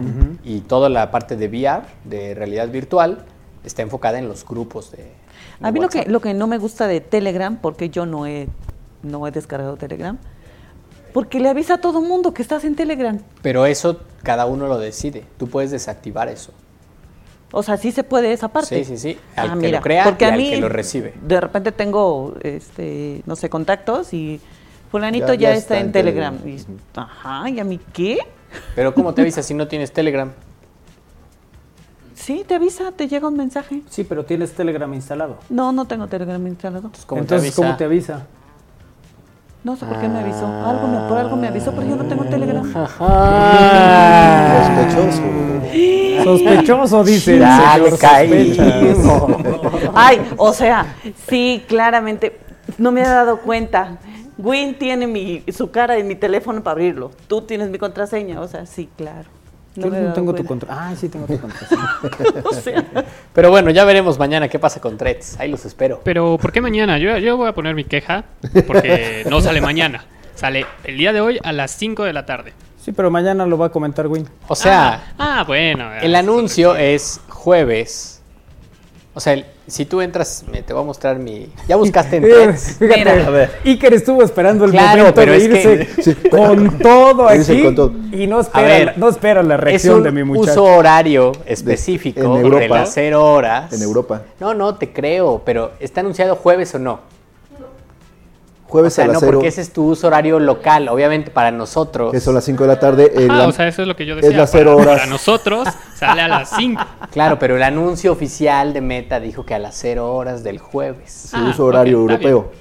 Sí. O sea que no salgas de Tlatlauqui. No significa que no haya otros usos horarios Ay, no, ya. en Oye, otros lugares del mundo. Iker, Iker. toma en cuenta que cuando es Sí el Gran sabes Premio. que estás en México, sí lo sabes. Ay, Iker, es lo malo de solo tener amigos locales. Iker, acuérdate que cuando es el Gran Premio eh, ya hay 7 horas de diferencia. Por Así, eso. así le vamos a Claro, decir. claro. No, es solo, es el domingo. No, es que no es el domingo. Así te vamos a decir. Eh, Pues sí, pero Iker fíjate cómo, cómo muy- se esperó Iker, ¿eh? Se Sí, esperó, dijo Ahorita que el ahorita, doctor me explique la ahorita. posición del sol. No, hombre, están de un filito. Dejen a mi picker en paz, ¿eh? Está estresado, ¿sí? Yo, está yo le hago estresado, segunda eh. en ya todo. Vi, ya vi, ya vi. Sí. Oye, vi, ya vi. eh, para el- todos aquellos que creen en la fidelidad, está la emotiva historia de Hachiko, el perrito más fiel del mundo, Otra vez. del que este año se conmemora el centenario. Nomás, el dato. Oye, quiero saludar a el Ociel. Mora que nos está escuchando. Un abrazo, Ciel. Que dice, invítame un café con pastel por el Día del Padre. Alguien le avisa que el Día del Padre fue en junio. El uso horario. de- Ah, sí. Vamos, retrasados. Así es. Bueno, ya está Jimena García con nosotros eh, para platicarnos. De, qué vamos a hablar hoy? Hoy vamos a hablar de los, de los Juegos Centroamericanos y del Caribe. Justo ayer estuvimos platicando un poquito porque la selección mexicana ha hecho un gran papel. Y justo el día de ayer también jugó la Sub-23 contra Honduras y ganó 3-0. Eso quiere decir que entonces se va a la final la Sub-23 varonil. Y el día de hoy juega la semifinal, la femenil, contra Centro Caribe Sports Guatemala. Que, que también juega muy bien la, la femenil. Ha tenido muy buenos resultados. Bastante buenos resultados. Lleva tres juegos ganados este, seguidos y esperemos que hoy sea el cuarto. Sí. ¿Y la, la semifinal contra quién es? Contra Centro Caribe Sports, o sea, es Guatemala. Pero esa es la final, No, semi. ¿no? Femenil. No, la, ajá, la semifinal. la semifinal. Sí, a- ayer este ganó la sub-23 varonil contra Honduras y ahora se van a la final. Con lo cual Ah, ya ok, garantizan medalla. Sí, ya. Ya hay medalla. Y de hecho también, eso les quería también platicar, que México está en el top 10 de países, siendo el primer lugar con 108 medallas de oro, 74 de plata y 68 de bronce. O sea, en total llevan 250 medallas. O sea, van súper bien. Guau. Y abajo de México está. Abajo México está Colombia, en segundo lugar. En tercer lugar está Cuba. Con- Cuarto Venezuela. ¿Con cuántos Colombia? Colombia tiene 56 de oro, 60 de plata, 48 de bronce, en total 164. Ah, o sea, van como muy cercanos, digamos, ¿no? Pues más ni o menos. tanto, ¿eh? 164 Colombia, O sea, 20. 250 México. Ah, 200. 250 No, México. Ahí está el medallero. una, sí hay una diferencia. Nomás 90. Digo, por tus cuentas. Sí, de medallas en general, pero ves que el- ahí lo. el- digo, Israel. O sea, sí se ve un Sí. dominio de México. Sí. Aquí, lógicamente, Sí. por número de medallas y, las que cuentan más, que son las medallas de de oro. es las que tienen a México en el primer lugar. Así es. Sí, sí. Y bueno, ya con estos resultados en el fútbol, pues eso quiere decir que también tendremos medalla. Esperemos que las dos sean de oro, ¿no? ¿Y ahí cuenta por una o cuenta por toda la delegación?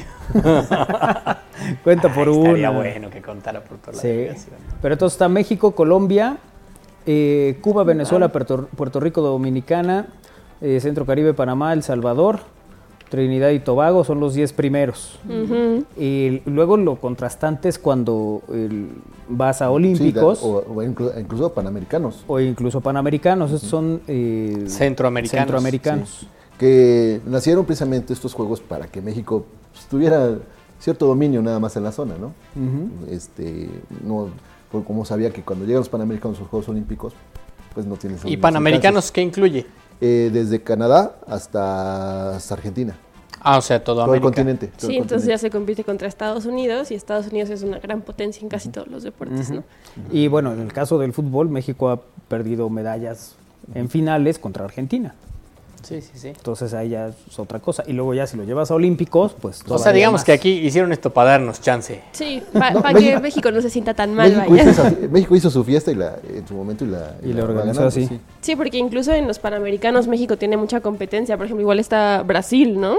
O sea, las grandes potencias del mundo en Sí, fútbol están ahí. acá. Entonces sí está medio complicado, pero bueno, lo importante es que en estos juegos vamos bien. Sí se está, sí se está logrando. Eh, que además hay distintas disciplinas donde se han eh, sumado medallas eh, que han sido también eh, muy importantes y que bueno, pues, evidentemente para la competencia pues, pues viene bien porque para muchos también es preparación para lo siguiente. Ajá, exactamente. Aparte es muy motivador ver a, o sea, como uno como, como deportista de, al- de alto rendimiento ganar una medalla, ¿no? En donde sea y como sea, también motiva mucho y eso psicológicamente también apoya y aporta bastante al rendimiento de cada jugador, ¿no? Bueno, y de cada deportista, vaya. Bueno, pues así las cosas con los eh, Juegos Centroamericanos que Sí. Están en desarrollo. Así es, y el día de hoy pues juega la selección femenil a las siete y media, véanlo, eh, pueden buscarlo en YouTube en vivo, ahí lo van a pasar, véanlo, va a valer la pena, este, hay que mostrar apoyo a nuestra selección femenil. Ok, Muy bien. perfecto. Oye, ¿puedes leer este mensaje, por favor? Sí, claro. Iker ya salió el calendario de la Fórmula 1 del 2024. ¿Algo que Correcto, decir, Iker? pero no, no he tenido la oportunidad de presentarlo. No, pues estás comiendo papas. Estoy No, comiendo pues, papitas, ¿cómo? estoy de malas, entonces. No, hace ratito. bueno, está de malas. De modos. Estoy comiendo Sí, no, papitas y sí. estoy de malas. Estoy enojada y estoy, en el enojado, closet. sí, no. Sí, Denle déjenlo. Un té de manzanilla o algo. Déjenlo. ¿Qué Un pasó? té de tila. ¿Qué pasó? Un té de tila. Para que se Sí. le bajen los nervios. Pero viste cómo todo el mundo está aquí al tiro. El Israel, Iker, ya salió el calendario. ¿Qué hubo? Y Lalito Eh. se lo que había así de, yo ya me voy. Sí, le- les comparto el calendario del 2024 de la Fórmula 1, donde México tendrá su participación, o más bien vendrán a México, eh, del 25 al 27 de octubre. Ese- esas fechas son cuando se llevará a cabo el Gran Premio de México aquí en México, valga la redundancia. No me digas. Sí, pues sí, a ver. ¿A qué hora, Iker? ¿A qué hora? Todavía no tenemos horario. ¿Hora local o...? Pues hora local, ¿no? Porque si es europea ya no sería en México, Ah, entonces... ajá. mira. No, pero aquí como el joven Una es de la tarde, una de la tarde es el todo Europa. Pues es que yo no sé dónde voy a estar. Ay, Dios y que, como si y. Y, dato curioso del calendario es que va a haber eh, dos carreras confirmadas que no se van a llevar a cabo los domingos, como normalmente es, Ajá. sino se van a llevar a cabo el día sábado. O sea, se recorrerá un día, esto por el Ramadán, por aquellos países que Claro. ¿Son, dos o son cuatro? Claro. Según yo son dos. So- so- o sea, son- confirmados son dos. y- porque coincide con, la, con las festividades del Ramadán, las otras no, no tienen ningún Ah, ok, ok. Sí, una de ellas es Las Vegas, que nada más porque es- quisieron y porque tienen el dinero, pues dijeron, ¿sabes qué? La hacemos el sábado. Entonces, ¿Las Vegas también? ujú. Ok. Correcto. Y pues ya, y de hecho, si es que todas estas fechas se llevan a cabo, será la primera temporada que tenga 24 carreras en el año, o en la temporada, como lo quieran llamar. Y regresa a China. Y regresa a China después de, sí, varios años desde la pandemia. Ujú. 2019 fue el último año del Gran Premio de China y regresará en el 2024, cinco años después, en Shanghái. Así es. Y ojalá que no lo cancelen, ¿no? Porque en teoría para esta temporada eh, iba a estar o estaba contemplado, al final de cuentas se bajó del barco, lo cancelaron y, y bueno, esta temporada ya, ya no estuvo. Ojalá que para el próximo año del 2024 siga en pie y no se cancele.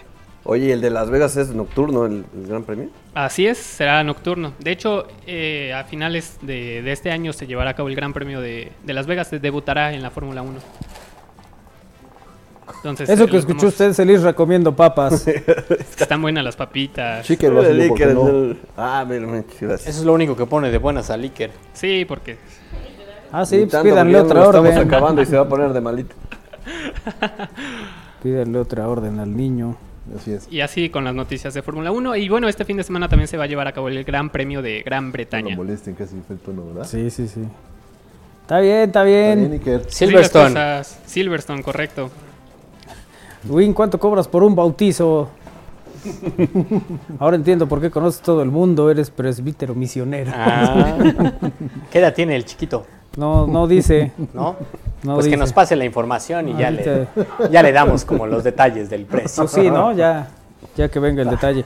Pregúntele al gran Tlatuani qué país es Centro Caribe. ¿Cómo? ¿Qué, ¿Qué país es Centro Caribe? Así decía la tabla. Es Guatemala. No, Eh, pero...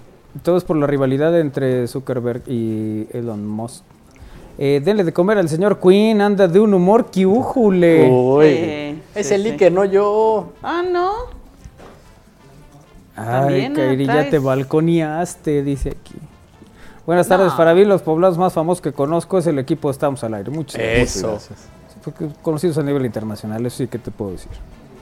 Bueno, pues gracias a Top Cat que también nos dice que Capulina, de los, de los más conocidos, ¿no? Bueno, de los más famosos. De los que conocemos nosotros. De los que conoce la generación del Isra. Pero seguramente una, un- uno de los de integrantes de la chaviza llegará a Chignahuapan, ve la, ve la estatua de Gaspar Enaine y dice, ah, ¿quién es ese señor? Y ya leen la placa, ah, pues es uno de los más Sí, ¿quién será, quién será este don? Ujú, y ya verán. ¿No? O van allá en Alco y entonces ven el monumento, la estatua a Alex Lora. Alex Lora o alguno de estos. ¿cierto? Bueno, en fin. Eh, pues gracias por la información deportiva y las. Pues, en general, ¿no? La, la- la información que nos acaban de compartir tanto Sí, sí, sí, con esa Jimena disposición como de Iker. Sí. Con Siga, esa ustedes sigan comiendo papas, no importa. Ya me las regresaron. ¿Ya? ¿Volvieron? Pues aquí las tengo. Bueno. Eh, más información. Más información. Más información. Adelante, Israel. Eh, bueno, les platicamos de una historia que al final de cuentas tuvo un final feliz y se habla- se- es de un, un animalito. Un animalito, Sí, sí. una, un- una mula que la semana pasada, pues, lamentablemente, pues, sus, sus dueños fueron captados en, una- en un video y después se viralizó en redes sociales de cómo la iban tratando. Eh, allá en una de las avenidas de San Andrés Cholula, la iban jalando, ya se veía bastante maltratada este animalito. Sí. Y entonces esto despertó la conciencia y también el- la molestia de or- organizaciones pro animales que denunciaron el maltrato de, esta, de este animalito, de una mula, que después de interceder y eh, incluso levantar una queja, una denuncia ante, eh, ante las autoridades y también de emprender pues algunas acciones, una organización que se llama Coaculandia. Coacolandia, consiguió que rescatar, consiguió rescatar a, esta mula. Y entonces eh, fue primero rescatada, después le dieron tratamiento, la, la bañaron, Todo el cuidado. todo el cuidado. Fíjate, ahí te va. Coacolandia es un refugio para animales creado y sostenido por Elena Larrea, una mujer singular que sin duda es amante de los animales y su bienestar. Su labor está enfocada al rescate y rehabilitación de animales maltratados, principalmente caballos. El video compartido en redes sociales por Patitas Enlodadas AC surtió efecto ya que Elena decidió rescatar a la mula y llevarla consigo a Coacolandia, pero el, el- derrotero no fue sencillo. Elena identificó a los dueños de la mula, presentó una denuncia formal por maltrato animal y ubicó el lugar en donde se encontraba. Eh, mediante un video difundido en TikTok, Elena dio cuenta del rescate y el arribo de la mula a su nuevo hogar. Y lo que llama la atención es la respuesta, por supuesto, o la reacción que tiene la mula eh, ante estos cuidados. ¿no? Va reaccionando poco a poco de una manera distinta hasta que de plano se, se nota que está feliz por el- su nueva etapa. Ah, qué bueno. Sí, sí, sí. Tras su arribo, claro. recibió un baño y atención veterinaria. De inmediato la mula supo que estaba salvo. Coacolandia cuenta con un portal electrónico, así como cuentas en redes sociales y acepta donativos para la atención y cuidado de quinos que se encuentran en sus instalaciones. Así que ahí el, el final de esta historia, el, bueno, pues el maltrato animal, eh, pues queda ahí, ¿no? Con, eh, con gente que está atenta, que está pendiente de que esto no suceda y bueno, pues este es uno de los, de los casos. Eh, y ahí vemos Vemos Sí. el video. el, el rescate. Sí, ahí está eh, Elena ya tomando el- a la mulita, se la- ya se la lleva a este refugio y ya vienen en imágenes posteriores todo el cuidado que, que realiza y cómo es que reacciona eh, este, este animalito. Y se siente ya a salvo y reacciona incluso, pues hasta parece que con una sonrisa. Ah, pues cómo no, imagínate. ¿no? Después del que la semana pasada pues sí se veía cómo la, cómo la trataban y que no era de la mejor manera. Así es. Bueno, eh, entre otras cosas, Anaí aún no recupera la audición tras su accidente en el oído. Ajá. Sí. Ángel Di María vuelve al Benfica, su primer club en Europa. Luis Enrique es el nuevo técnico del Paris Saint Germain. Así es. Y esta que sí es importante, alertan de fuertes lluvias y posible caída de granizo en Ciudad de México eh, para este día. La Secretaría de Gestión Integral y Riesgos indicó que se esperan lluvias este día y llamó a la población a mantenerse atentos a los anuncios de alerta amarilla, naranja o roja que emitirán en el transcurso de la tarde. Su cuenta de redes sociales indicó que el radar detectó ecos de lluvias y chubascos en el oriente y sur de la Ciudad de México para la tarde-noche de hoy, 5 de julio, después de que el martes activó la alerta roja por las fuertes lluvias que cayeron en el poniente de la ciudad y que dejaron varias zonas anegadas como periférico. Eh, y bueno, pues el, metro activa marcha segura por lluvias. Eh, alerta con agua por fuertes lluvias en Ciudad de México, habrá caída de granizo y eh, bueno, pues todo esto, ¿no? Que son de los avisos importantes del día. Sí, ayer, por ejemplo, lo- la zona de Cuatro Caminos, que está al poniente de la Ciudad de México, mostraba los estragos del, del granizo, de la lluvia. ¿no? Los centros comerciales y casas aledañas se veían bastante maltratadas por, por la lluvia en la Ciudad de México y por segundo día consecutivo está esta alerta para que la gente esté enterada. Aquí en Puebla, afortunadamente, bueno, pues, mm, no ha sido tan intensa la, la lluvia, pero sí ha causado algunos, sobre todo que algunos autos se queden varados o que eh, pues se, se vean corrientes en algunas calles, sobre todo que están en descenso. Oye, y ya para irnos a corte, los beneficiarios del programa de, de pensión el- para el bienestar de las personas adultas mayores comenzaron a recibir los recursos correspondientes a partir del 4 de julio y la dispersión de recursos se realizará de acuerdo con el calendario establecido hasta el 17 de julio del 23. ¿no? Del que bueno, pues está este aviso también del 4 al 17 en calendario en orden alfabético. Bueno, nos vamos a pausa. ¿Tienes algo más? No, no, no tengo nada. Ni algo bonito que decirme. Ah, sí, ¿cómo vas con mis boletos? Yo pensé que iba a decir eso como... ¿Cómo vas con mis boletos para pesado? Para Dice. pesado, ¿cómo vas? Yo ayer- porque ayer te fuiste a, tra- a traerlo seguramente. Eh, no, ayer andaba en otros menesteres, pero No. todo está avanzando eso. Todo ¿Pero vas a ir, Ra? Este, no, yo ahorita yo estoy tratando el tema con él, si, si, si puedo. No, los boletos. Espérame, Hoy espérame. todos vienen de malas. No, no, no, espérame. Todos. Mira es, que, nomás. es que depende, si él los trajo, entonces sí podré ir. Porque pues, nos los van a regalar, sí. sí. Eso me pasa por preguntón. Exactamente. Es que él quiere ir contigo, pero no, porque si, si te contesta, igual le quitas uno o dos. Pues es que te imaginas bailar así a ritmo del pesado. Sí. Sí. Todavía te da tiempo, ¿eh? Todavía hay venta de boletos. Creo que hay promoción hoy. sí, ah, pues Sí. es miércoles. Sí, ¿verdad? Había promoción.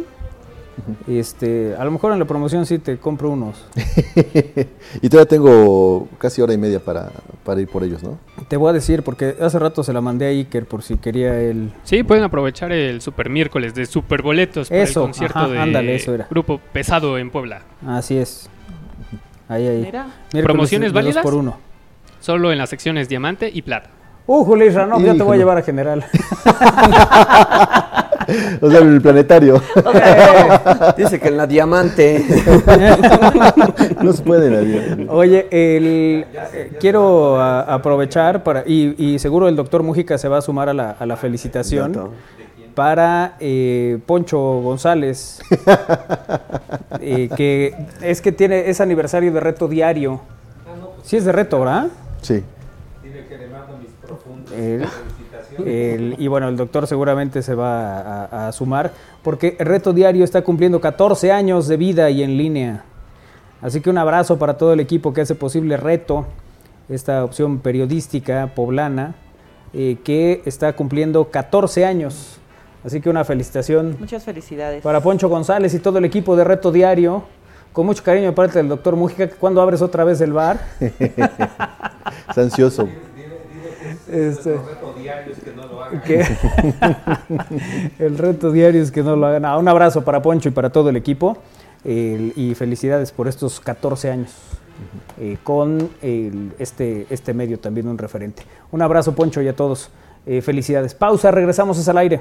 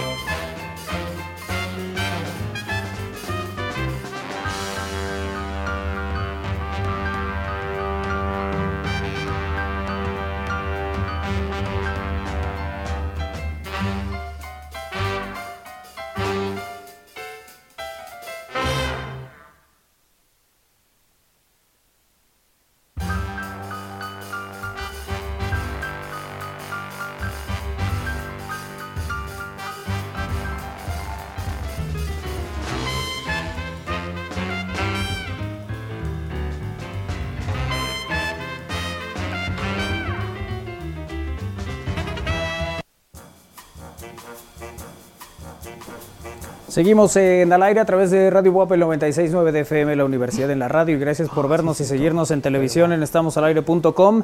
Ya estamos listos para la sección de la ciencia. Ya está el doctor Mújica en el estudio. Doc, ¿cómo te va? ¿Qué tal, Manolito? ¿Qué tal, Isra, Kairi? O sea, los alcanza a ver todavía a media calle. Ya, ya Armando creo que ya llegó a la Armando 14. ya va por ya Plaza llegó por Dorada. acá, exactamente, sí. Pero buenas tardes. Jime todavía está por ahí, sí, comiendo Sí. papitas, pero ahí andan. Chicos, buenas tardes, buenas tardes a todos. Saben, Eh, en, esta, eh, en esta ocasión invité a un profe y a solamente un par de sus estudiantes, pero es de estos profes que eh, de verdad que, tengo que decirlo, son raros de encontrar, ¿sí? Desafortunadamente, sí. No son profes raros, ¿eh? Chicos, no se rían de su profe porque si no les va a ir mal. Sino son, son raros de encontrar porque, porque eh, hacen un trabajo extra, o sea, hacen este trabajo que va más allá solamente de dar la clase en el salón. Eh, y en particular en el área de ciencias, pues para nosotros es, es muy importante porque ahí es donde podemos eh, capturar todavía la atención de los chicos, es cuando empiezan a tener vocación, justo en esta parte que va en la prepa, y ahí es donde nos gusta agarrarlos. Tenemos algunos programas que hemos hecho de taller de ciencia para jóvenes, para todo el país, hay algunas otras actividades que hacemos para chavos de prepa que sabemos que es un buen momento para, pues para tratar, no de raptarlos, pero sí de capturarlos y mostrarles lo que se puede hacer en ciencia, que se puede tener una carrera. Y bueno, el profe Saúl Sánchez de la Prepa Zapata está aquí con nosotros. ¿Qué tal, Saúl? ¿Cómo estás? Hola, ¿qué tal? Muchas gracias por la invitación. Aquí Al andamos. contrario, ya tenía rato que, que estaba yo pensando que, y le digo, le digo, y siempre van saliendo cosas por ahí, pero bueno, ahora ya, ya coincidimos. Y traemos a dos de estos jóvenes, dos chicos, Raúl, ¿no? Sí. Mi tocayo, ¿no? Raúl. Y Sofía. Hola, hola. Hola, Sofía. Buenas tardes a los dos. Buenas bueno, tardes. pues eh, en- en la idea es platicar de estas actividades que se hacen. Hay otras escuelas, no solamente, por supuesto, en la UAP, hay otras escuelas que tienen también esta, esta, esta manera de trabajar, de hacer clubes de, de ciencias, ¿no? Pero creo que el Ciencia Zapata tiene ya muchos años, ¿no, Saúl? Platícanos Sí. o sea, esta, esta parte, ¿dónde se te ocurrió hacer un club? ¿Por qué debería haber estos clubes en otros lados? Bueno, la idea principal fue con los alumnos de prepa, cuando uno da clases. Termina la clase y dicen, profe, ¿qué hacemos? Queremos hacer algo. Y pues siempre hacíamos lo mismo, en la prepa siempre hay telescopios, hacemos astronomía, es lo que siempre se hace. Pero cuando termina la temporada de astronomía, pues ya se acaba y todo el mundo ya hace lo que quiere. De- pero en cierto tiempo alumnos me decían y me decían, queremos hacer más cosas, pero no, no sabíamos qué hacer. Yo no sabía qué hacer, no sabía que tantas cosas había, que se podían lograr. Entonces empezamos a buscar eventos y afortunadamente encontramos varios y empezamos como que a medio hacerlos, no sabíamos como por dónde. A veces entrábamos mucho a unos de partículas, porque yo soy físico de partículas. Eh, a veces íbamos a otros, pero se iba perdiendo como que el auge, ¿no? Y curiosamente siempre eran los mismos estudiantes, siempre iban los mismos que estaban en astronomía, iban a partículas, iban a algo que se nos ocurría por ahí, ¿no? Entonces, bueno, ¿por qué no hacemos un club? Y medio probando, dije, bueno, vamos a hacer un club. En el 2018 dije, lo hacemos, le ponemos ese nombre que significa conocimiento Zapata.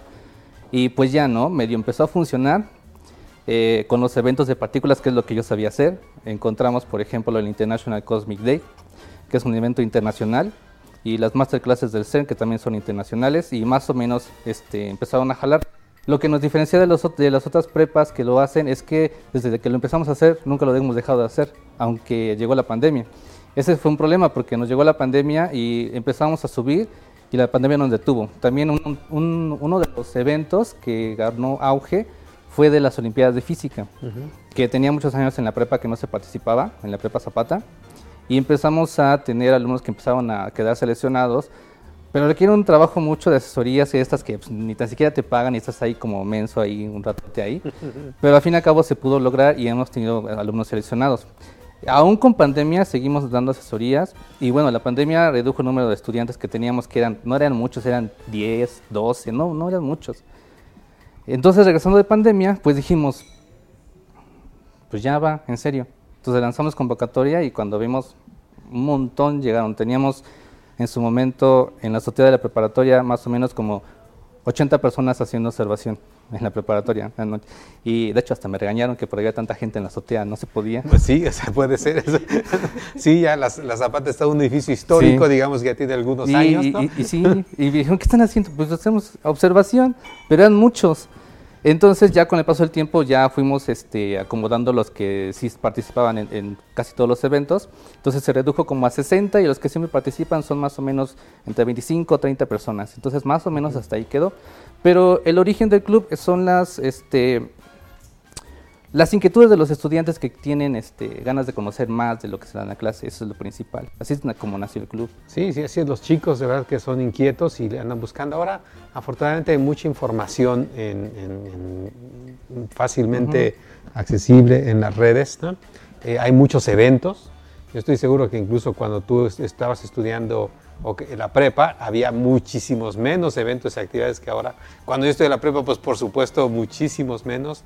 Tenías que andar, ya sabes, buscando los libros, las conferencias, bueno, el planetario, ¿no? A veces llegaban a algún evento, pero era muy raro. Ahora hay muchas cosas, chicos, ¿no? ¿Y ustedes qué les interesa? O sea, ¿por qué se anotaron con el profe eh, en, en Ciencia Zapata? Empezamos contigo, Sofía. Eh, pues es que principalmente yo siempre he sido muy inquieta. Ah, siempre quiero hacer cosas, pero luego, como dicen, ¿no? hay un chorro de información en internet, pero entre tanta información es una desinformación que no sabes qué hacer. Me meto a artes, me meto a ciencias, me meto a lo que encuentre y luego pues vas tú sola y dices, bueno, esto sí me gusta y como que estamos en una etapa en la que experimentamos de todo. Luego pasó la convocatoria a cada salón y dije, bueno, pues a mí me gusta la ciencia, estoy en ingenierías, me voy a meter. Me metí y, el- como dice ¿no? el profe, la primera esta actividad fue la observación. Llegas y no sabes qué hacer con los telescopios y como que dicen, límpienlos. Y tú, chin, Lo- voy, lo a voy a romper. lo voy a rayar, Lo voy a romper y me van a cobrar. Pero la verdad es que a medida en la que me he metido en el club, ha sido una experiencia muy padre. Luego he participado en concursos, conferencias, ¿no? Este, y pues piensas, bueno, entre todos estos alumnos, ¿no? Hay que llamar a más porque está muy padre. Creo que todos le tenemos mucho miedo a la ciencia y a los números y dices, no, son muy difíciles, no los voy a hacer. Pero en realidad, como usted dice, ¿no? O sea, encontrarse a profes como el profe Saúl es de los mayores placeres que he tenido en la prepa. Eh, me ha animado a hacer muchas cosas y a enseñar que la física y la ciencia en general es muy padre. Y en el club creo que lo podemos ver muy bien. Pero además te encuentras con, con otros chicos que tienen tus mismas inquietudes y que de repente dices, no, yo creo que yo soy medio raro y de repente ya si te encuentras una bola, ¿verdad, Raúl? Digo, no es que, no, no, no es cierto. no, no es que sea, sea raro. No, dinos, Raúl, ¿tú por qué estás ahí? Bueno, yo primero este, vi la convocatoria que lanzó aquí el profe y pues pasaron a nuestro salón, lo pegaron y todo. Y me llamó la atención porque pues desde chiquito como que digo, ay, qué bonita se ve la luna, ¿no? En el cielo. ¿Cómo sería verla de más cerca, ¿no? Entonces dije, me voy a anotar y también este unos compañeros este les nació la inquietud, a mí también. Y ya este fue así como me metí y más que nada porque quería pasar eh, salir de mi casa, ¿no? Más que nada. Porque Bueno, mucho tiempo en pandemia, este... Ah, ajá, salir después de la pandemia, ya nos estamos espantando de, Sí. de que no quiere estar en su casa. Digo, también es válido. Sí, también. Pero más que nada eso, porque mucho tiempo encerrado y todo eso, quería salir y conocer a nuevas personas. Y este taller, pues, es este es abierto al público, ¿no? También Eh, va desde los tres grados y uno que otros alumnos que estudiaron egresados de la Zapata. Ujú, ujú. Y me llamó la atención porque el trato, las convivencias que han- te- hemos tenido, hemos dado muchos tiempos para conocer, difundir la ciencia y también más que nada observaciones, ¿no? Y explicar el por qué de- suceden tales acontecimientos, ¿no? Uno de los que más me impresionó fueron las manchas solares. Ujú. Yo no sabía ni qué, ni qué cosa era, ¿no? Dije, no, pues solo son manchas, ¿no? Aparecen y ya, ¿no? Pero pues todo tiene un significado y también, pues me gustó mucho la idea. Y actualmente, pues, es un hobby que dirían, es un lujo porque sí requiere este dinero y todo eso, pero es muy bonito y la verdad lo disfruto cada, cada que puedo y cada que voy. Pero bueno, o sea, afortunadamente tienen telescopios en la Zapata, tienen un buen número de telescopios, ¿no? Que están Sí. ahí, ¿no? Oye, Saúl, ¿y, y les pides algo en particular? O sea, a los chicos, o sea, tienen que cumplir ciertos requisitos, o nada más tener ganas de ir a chambear un rato y, y extra, porque ahora nos hemos encontrado más seguido. Creo que he visto un grupo que llegó a la capacitación de los eclipses, otro grupo llegó al día del asteroide y así andas, les andas buscando en qué, en- ahora sí que en qué entretenerse a los chicos, ¿no? Pero ¿qué más les pides? Eh, pues en principio simplemente que tengan ganas, no hacemos ninguna distinción porque física se enseña en tercer año de prepa. Eh, los alumnos son de- desde primero hasta tercer año, o sea, hay alumnos que yo jamás tendría contacto con ellos, pero muchos concursos requieren em, que participen a edades tempranas. Entonces es una forma también de, de jalarlos desde, desde primer año. La cosa es que tengan ganas y no solamente ellos, también este, o bueno, que estén respaldados por sus papás, porque a veces requerimos salir a ciertos lados, pues los tienen que llevar sus papás, son menores de edad, hay que pedir permiso. Este, pues es todo un rollo, pero mientras tengan ganas y todo eso, un- una de las cosas que he visto que, bueno, pasó, nunca imaginé que pasara, pero es bien curioso. Eh, como dice Raúl, mu- muchos de los estudiantes son, yo me di cuenta que eran muy serios, muy aislados. Pero cuando llegaron ahí, pues quién sabe qué les pasó. Se transformaron porque de repente estaban habla y habla y habla. Y creo que fue como un lugar seguro. Se hizo como una pequeña familia, o se, o se hace más bien, así somos. Y eso, eso también cobijado con, este, en principio, con servicios sociales que son exalumnos. Este, Jocelyn, Johan y Jesús me ayudaron a capacitarlos para los telescopios, pero de- como eran exalumnos también, pues se hizo más grande la familia, ¿no? Entonces, lo que pretendemos es que pues los que salgan, pues no se vayan del todo, sino que siguen perteneciendo y siguen eh, participando con nosotros. De hecho, hay muchas propuestas por parte de unos alumnos que ya se están yendo, de que van a seguir, van a conseguir apoyo, porque sí requerimos a veces, pues presupuesto más que nada, ¿no? Porque sí con recursos propios de que se hace todo y es un poco complicado, pero en principio simplemente con que tengan ganas de participar y de hacer algo diferente en la prepa, porque hay de todo, digo, desde olimpiadas, concursos, exposiciones, este, ¿cómo se llaman? Presentaciones, ponencias. Eh, una que nos gustó fue el Día de la Mujer, hicimos una con puras exalumnas de la preparatoria, Ujú, maestras ujú. también, ahí participó Sofi. Este, y, y lo último que hemos estado haciendo es este, pegando la divulgación, que es algo que viene de la mano de la Noche de Estrellas, que realmente es lo que se hace, divulgación. Hemos estado yendo a escuelas y recientemente pues ganamos un apoyo de Concité para hacer divulgación en la prepa para, para educación básica y pues en eso estamos ahorita, ¿no? Pero sí, buscándole más y buscándole más, para que no, ahora sí que no pierdan el tiempo en otras cosas raras, porque luego este, hasta me dicen, no vamos a ir a ningún lado ahorita, yo, no, espérense ya. Sí, dejen- déjenme descansar, déjenme respirar un rato. Bueno, ese, ese es, ese es justo el, el- el- otro, el otro lado, ¿no? Porque eh, primero llegan como, como dices, ¿no? Un poco tímidos, callados, pero Ujú. cuando encuentran este ambiente en el que pueden expresar sus intereses, ¿no?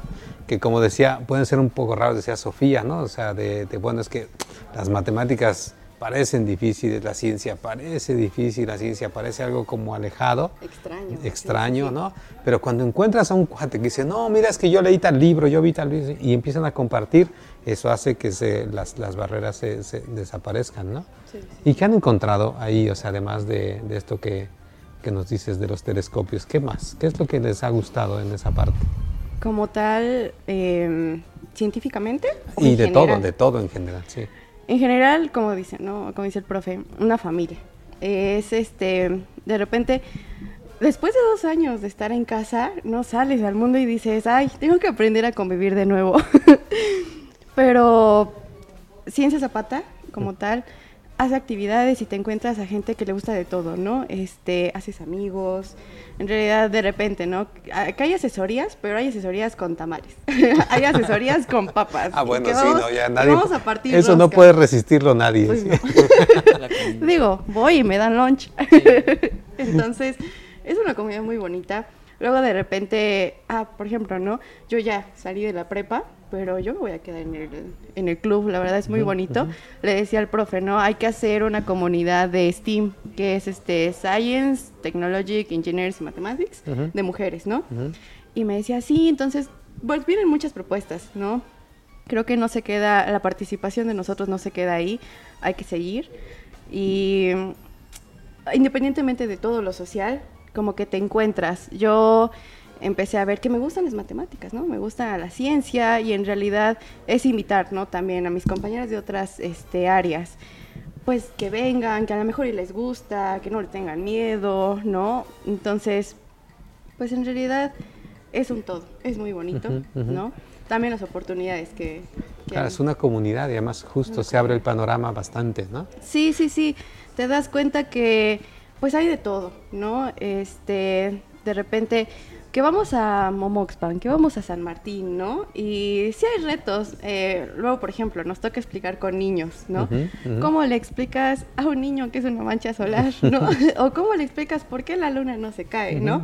Tienes que también como que eh, sacar esa parte social de ti, ¿no? Como dice, hay muchos que de repente éramos muy aislados y en el club aprendimos a abrirnos, a abrirnos con la gente, con las experiencias y pues sí, es muy bonito.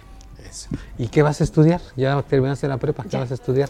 Arquitectura. sí, yo lo sé. A ver, yo eh, lo sé. por favor, eh, allá, allá te buscan. Sí, no, no es cierto, no es cierto, Sofi. No, a ver, esta parte es importante también. sí, o sea, eh, la idea de estos clubes, y siempre lo he dicho en esta parte de acercar el conocimiento a todo público, no solamente es para que todos acaben de científicos, sino imagínate, ¿sí? sino para que la gente que pasa por ahí ya reconozca la importancia de la ciencia. Entonces no importa dónde estés, Sí, sí, sí. Tú, el trabajo que vas a hacer es decir a la gente que la ciencia es importante, ¿no? Por ejemplo. Sí, es que em, luego dicen, no, yo voy a estudiar artes, pero y no me gusta la ciencia, pero ¿estudias artes porque le temes a la ciencia? ¿O estudias artes porque te, Porque te gusta, gusta, el arte, claro, sí. pero no desconoces la Así importancia de la ciencia, Así ¿no? es, sí. Es, es- Y eso es diferente. Es sí. diferente, exacto. Así es. ¿Y tú qué quieres hacer? ¿Todavía no te decides, Raúl? No, claro, este, ya tengo una idea en mente que sería una ingeniería y también este me gusta la construcción, ¿no? Por ejemplo, en los telescopios, cuando nos enseñó acá el profe a armarlos y todo eso, pues vi cómo estaban construidos, ¿no? Este, pequeños detalles, pequeñas este, piezas que son claves, ¿no? Y también se puede tomar como en la vida, ¿no? Pequeños trozos que crees que no pueden ayudarte, pero te van ayudando. Y pues a mí me ha gustado mucho porque, pues, no sé, entré al club y muchos compañeros de ahí reconocieron que me, me halagaban diciendo, no, es que fíjate que tú ubicas muy rápido la luna, ¿no? O sea, dicen, otros como que se tardan y todo eso, ¿no? Pero tú ya tienes como que un don o algo así, ¿no? Y yo le digo, pues, en parte, pues, es una alegría, ¿no? Porque vas aprendiendo y yo también le agradezco acá al profe porque he aprendido muchas cosas del club y más que nada, pues no solo es ciencia, ¿no? Es este una convivencia, como lo mencionaba acá mi compañera, pues también una familia, un soporte, ¿no?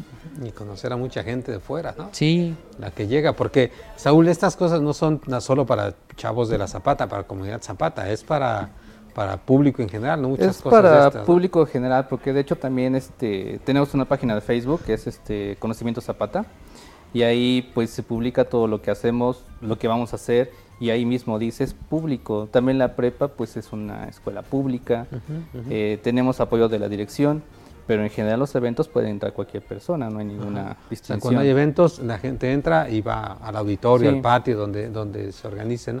¿Las observaciones la- también son, eh, las abren a todo público o esas están un poquito más cuidadas? Pues en teoría cualquier, cualquier persona puede entrar, Puede llegar. pero, pero cuando las empezamos a hacer, pues sí es para primero este, enseñarles a nuestros alumnos para... En principio se preparan para Noche de Estrellas, ve que es un evento nacional, y ya de ahí ya empiezan a hacerse más cosas, que ahí yo creo que sí podemos este, con la demás gente, porque de hecho estamos planeando, pues, adelante un poquito, una, un campamento astronómico para este otoño, este, y pues va a ser abierto a todo público, para que todos vayan con sus familias. Ok. Ah, para, o sea, pero, o sea, ¿se van a ir a acampar a algún sitio? Pues a No un sitio seguro de la web. A un sitio seguro de la web. Ah, bueno, está Como el. Ecocampus. Ah, como el Ecocampus. Sí. Ah, sí, claro. Sí, está Aislado muy bien. y Bueno, es seguro. que ahorita ya está también complicado salir a cualquier Sí, sitio. Hay también. que estar en sitios seguros y más, como dices, que son, son menores de edad, ¿no? Pero igual, o sea, ahí, o sea, digo, con precaución en la azotea de la Zapata, aunque tenemos toda la luz del cielo, pero también es una experiencia muy bonita, ¿no? O sea, tener los telescopios ahí, subir a la azotea, pues digo, es la ciudad, pero a lo mejor solo la luna y los planetas y alguna cosa más o menos brillante, pero también es una buena experiencia la observación en, en- en el centro de Puebla, ¿no? Sí, así es. De hecho, eh, me comparo mucho a veces con el grupo de astronomía de la Facultad de Físico-Matemáticas, porque me acuerdo, eso fue como un reto para mí. Dije, ah, vamos a hacer. Resulta que ellos hicieron fotografías de muchos objetos y hasta del cometa que pasó hace algunos meses. Y dice, creo que sí nos sale. Y entonces nos dedicamos a tomar fotografías, tenemos eh, con celulares y nos salieron muy buenas y también de hecho pudimos tomar fotografía del cometa. Yo digo, pues ahí se van. A veces como que nos desprecian porque prepa, prepa y así como, ah, prepa, pura licenciatura. Pero pueden hacer cosas muy buenas los de prepa, cosa No, que- los chicos de prepa son, son muy brillantes, pero además, pues sostienen, o sea, la Noche de las Estrellas, no solo en la UAP, o sea, también en las sedes donde, por ejemplo, está el INAOE, también otras sedes que se abren en la Noche de Estrellas, eh, en, en- en los municipios. Siempre nosotros buscamos gente que esté dispuesta y disponible con ustedes para que apoye las observaciones. Y hay que abrirlas, o sea, ¿no? Los chicos de prepa, además, además, como dice, con un tamal y que era, hay unas papitas, ¿no? Aguantan, aguantan un ratote, ¿no? O sea, nosotros ya no aguantamos. Pero bueno, ¿cu- ¿cuánto nos queda, Isra? Do- ¿Un minuto, dos minutos? Un minuto. Entonces, bueno, ya vamos a despedirnos, pero ¿dónde pueden encontrarlos? Y, y si, hacen, un- si haces una invitación, Sofía, a los tú que ya vas de salida, a todos los egresados que pueden, a que- ¿dónde pueden acercarse? Pues para empezar, en las páginas, ¿no? Este, tenemos página de Facebook, Conocimiento Zapata, Instagram. Instagram, va empezando, va empezando el Instagram. Y a todos los que van entrando a la Zapata es una invitación a no solamente pertenecer a un club, sino pertenecer a una familia, la convivencia, muchas oportunidades para descubrir un mundo nuevo. Y este y pues con el profe Saúl, acercarse al profe Saúl antes de estudiar física, no importa, no, no tiene que ser hasta tercero. No tienen que esperar hasta tercero, Sí, ¿no? sí. Y, invítalos, Raúl. Claro, este, en especialmente a los que van a entrar apenas, ¿no? En este primer año de la prepa, pues que se, se den una escapadita, ¿no? Porque quizás dicen, no, es astronomía, pero en realidad, este, siempre hay una espinita que te dice, este, ve, ¿no? No pierdes nada. Pues la verdad, no pierdes nada con intentarlo y vas a ver que no te vas a arrepentir.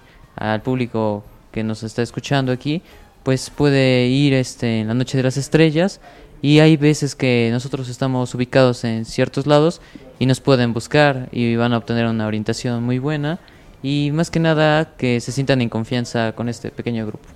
Y de otras escuelas se pueden buscar, ¿no, Saúl? También para, para platicar cómo organizar el club. Sí, también de hecho nos han buscado de otras prepas y incluso de otros complejos de la UAP también para preguntarnos cómo se organizan, que sí, también les, les llama la atención. Así es. Y tenemos que prepararnos para los eclipses. Pero ahorita También. tenemos que despedirnos. Ya, Isra, perdón, ya está bien, ya. Ya vi que ya están ahí jalándose los cabellos. Entonces, ya, Saúl, Raúl, Sofi, muchas gracias por estar aquí. Gracias a Muchísimas ustedes. gracias. Gracias, gracias. Muchas gracias, doctor. Eh, nosotros nos despedimos y aquí en este changarro donde tenemos ahora ya hasta teléfonos fijos para su satisfacción, para su venta. Si alguien se interesa, aquí tenemos también teléfonos fijos. Y el agua también. El agua también, por supuesto. Cables, ya les decía Win, de todos disponibles. Pues muchas gracias, doctor. Nos vemos la próxima semana. Nos vemos, Isra. Nos Muchas vemos, gracias. chicos. Gracias. Bueno, Hasta pues luego. también nos despedimos nosotros. Gracias, gracias a Iker Carmona. Muchas gracias. Nos vemos, nos vemos y nos escuchamos mañanita. Adiós. Perfecto. Lalo Zambrano. Hasta, Adiós. Hasta el otro mes, amigo. Hasta, Feliz a- viaje. hasta el otro mes. Adiós, amigos. Muchas gracias por escucharnos. Feliz viaje, feliz viaje a Lalito. Gracias, Y- amigo. Y también Jimena García. Jime. Muchas gracias, Jimena. Hasta luego, nos vemos mañana. Kairi Herrera, muchas gracias. Adiós, que tengan una linda tarde. Perfecto, a nombre de Ludin Cuevas, de Manolo Frausto, se quedan, eh, bueno, agradecerle su, su estancia hoy por la tarde. Se quedan con Alejandro Ramírez y Cantares en el 96.9 de frecuencia modulada. Gracias Darío Montiel. Nos vemos y nos escuchamos mañana a partir de las 3 de la tarde. Gracias, hasta mañana.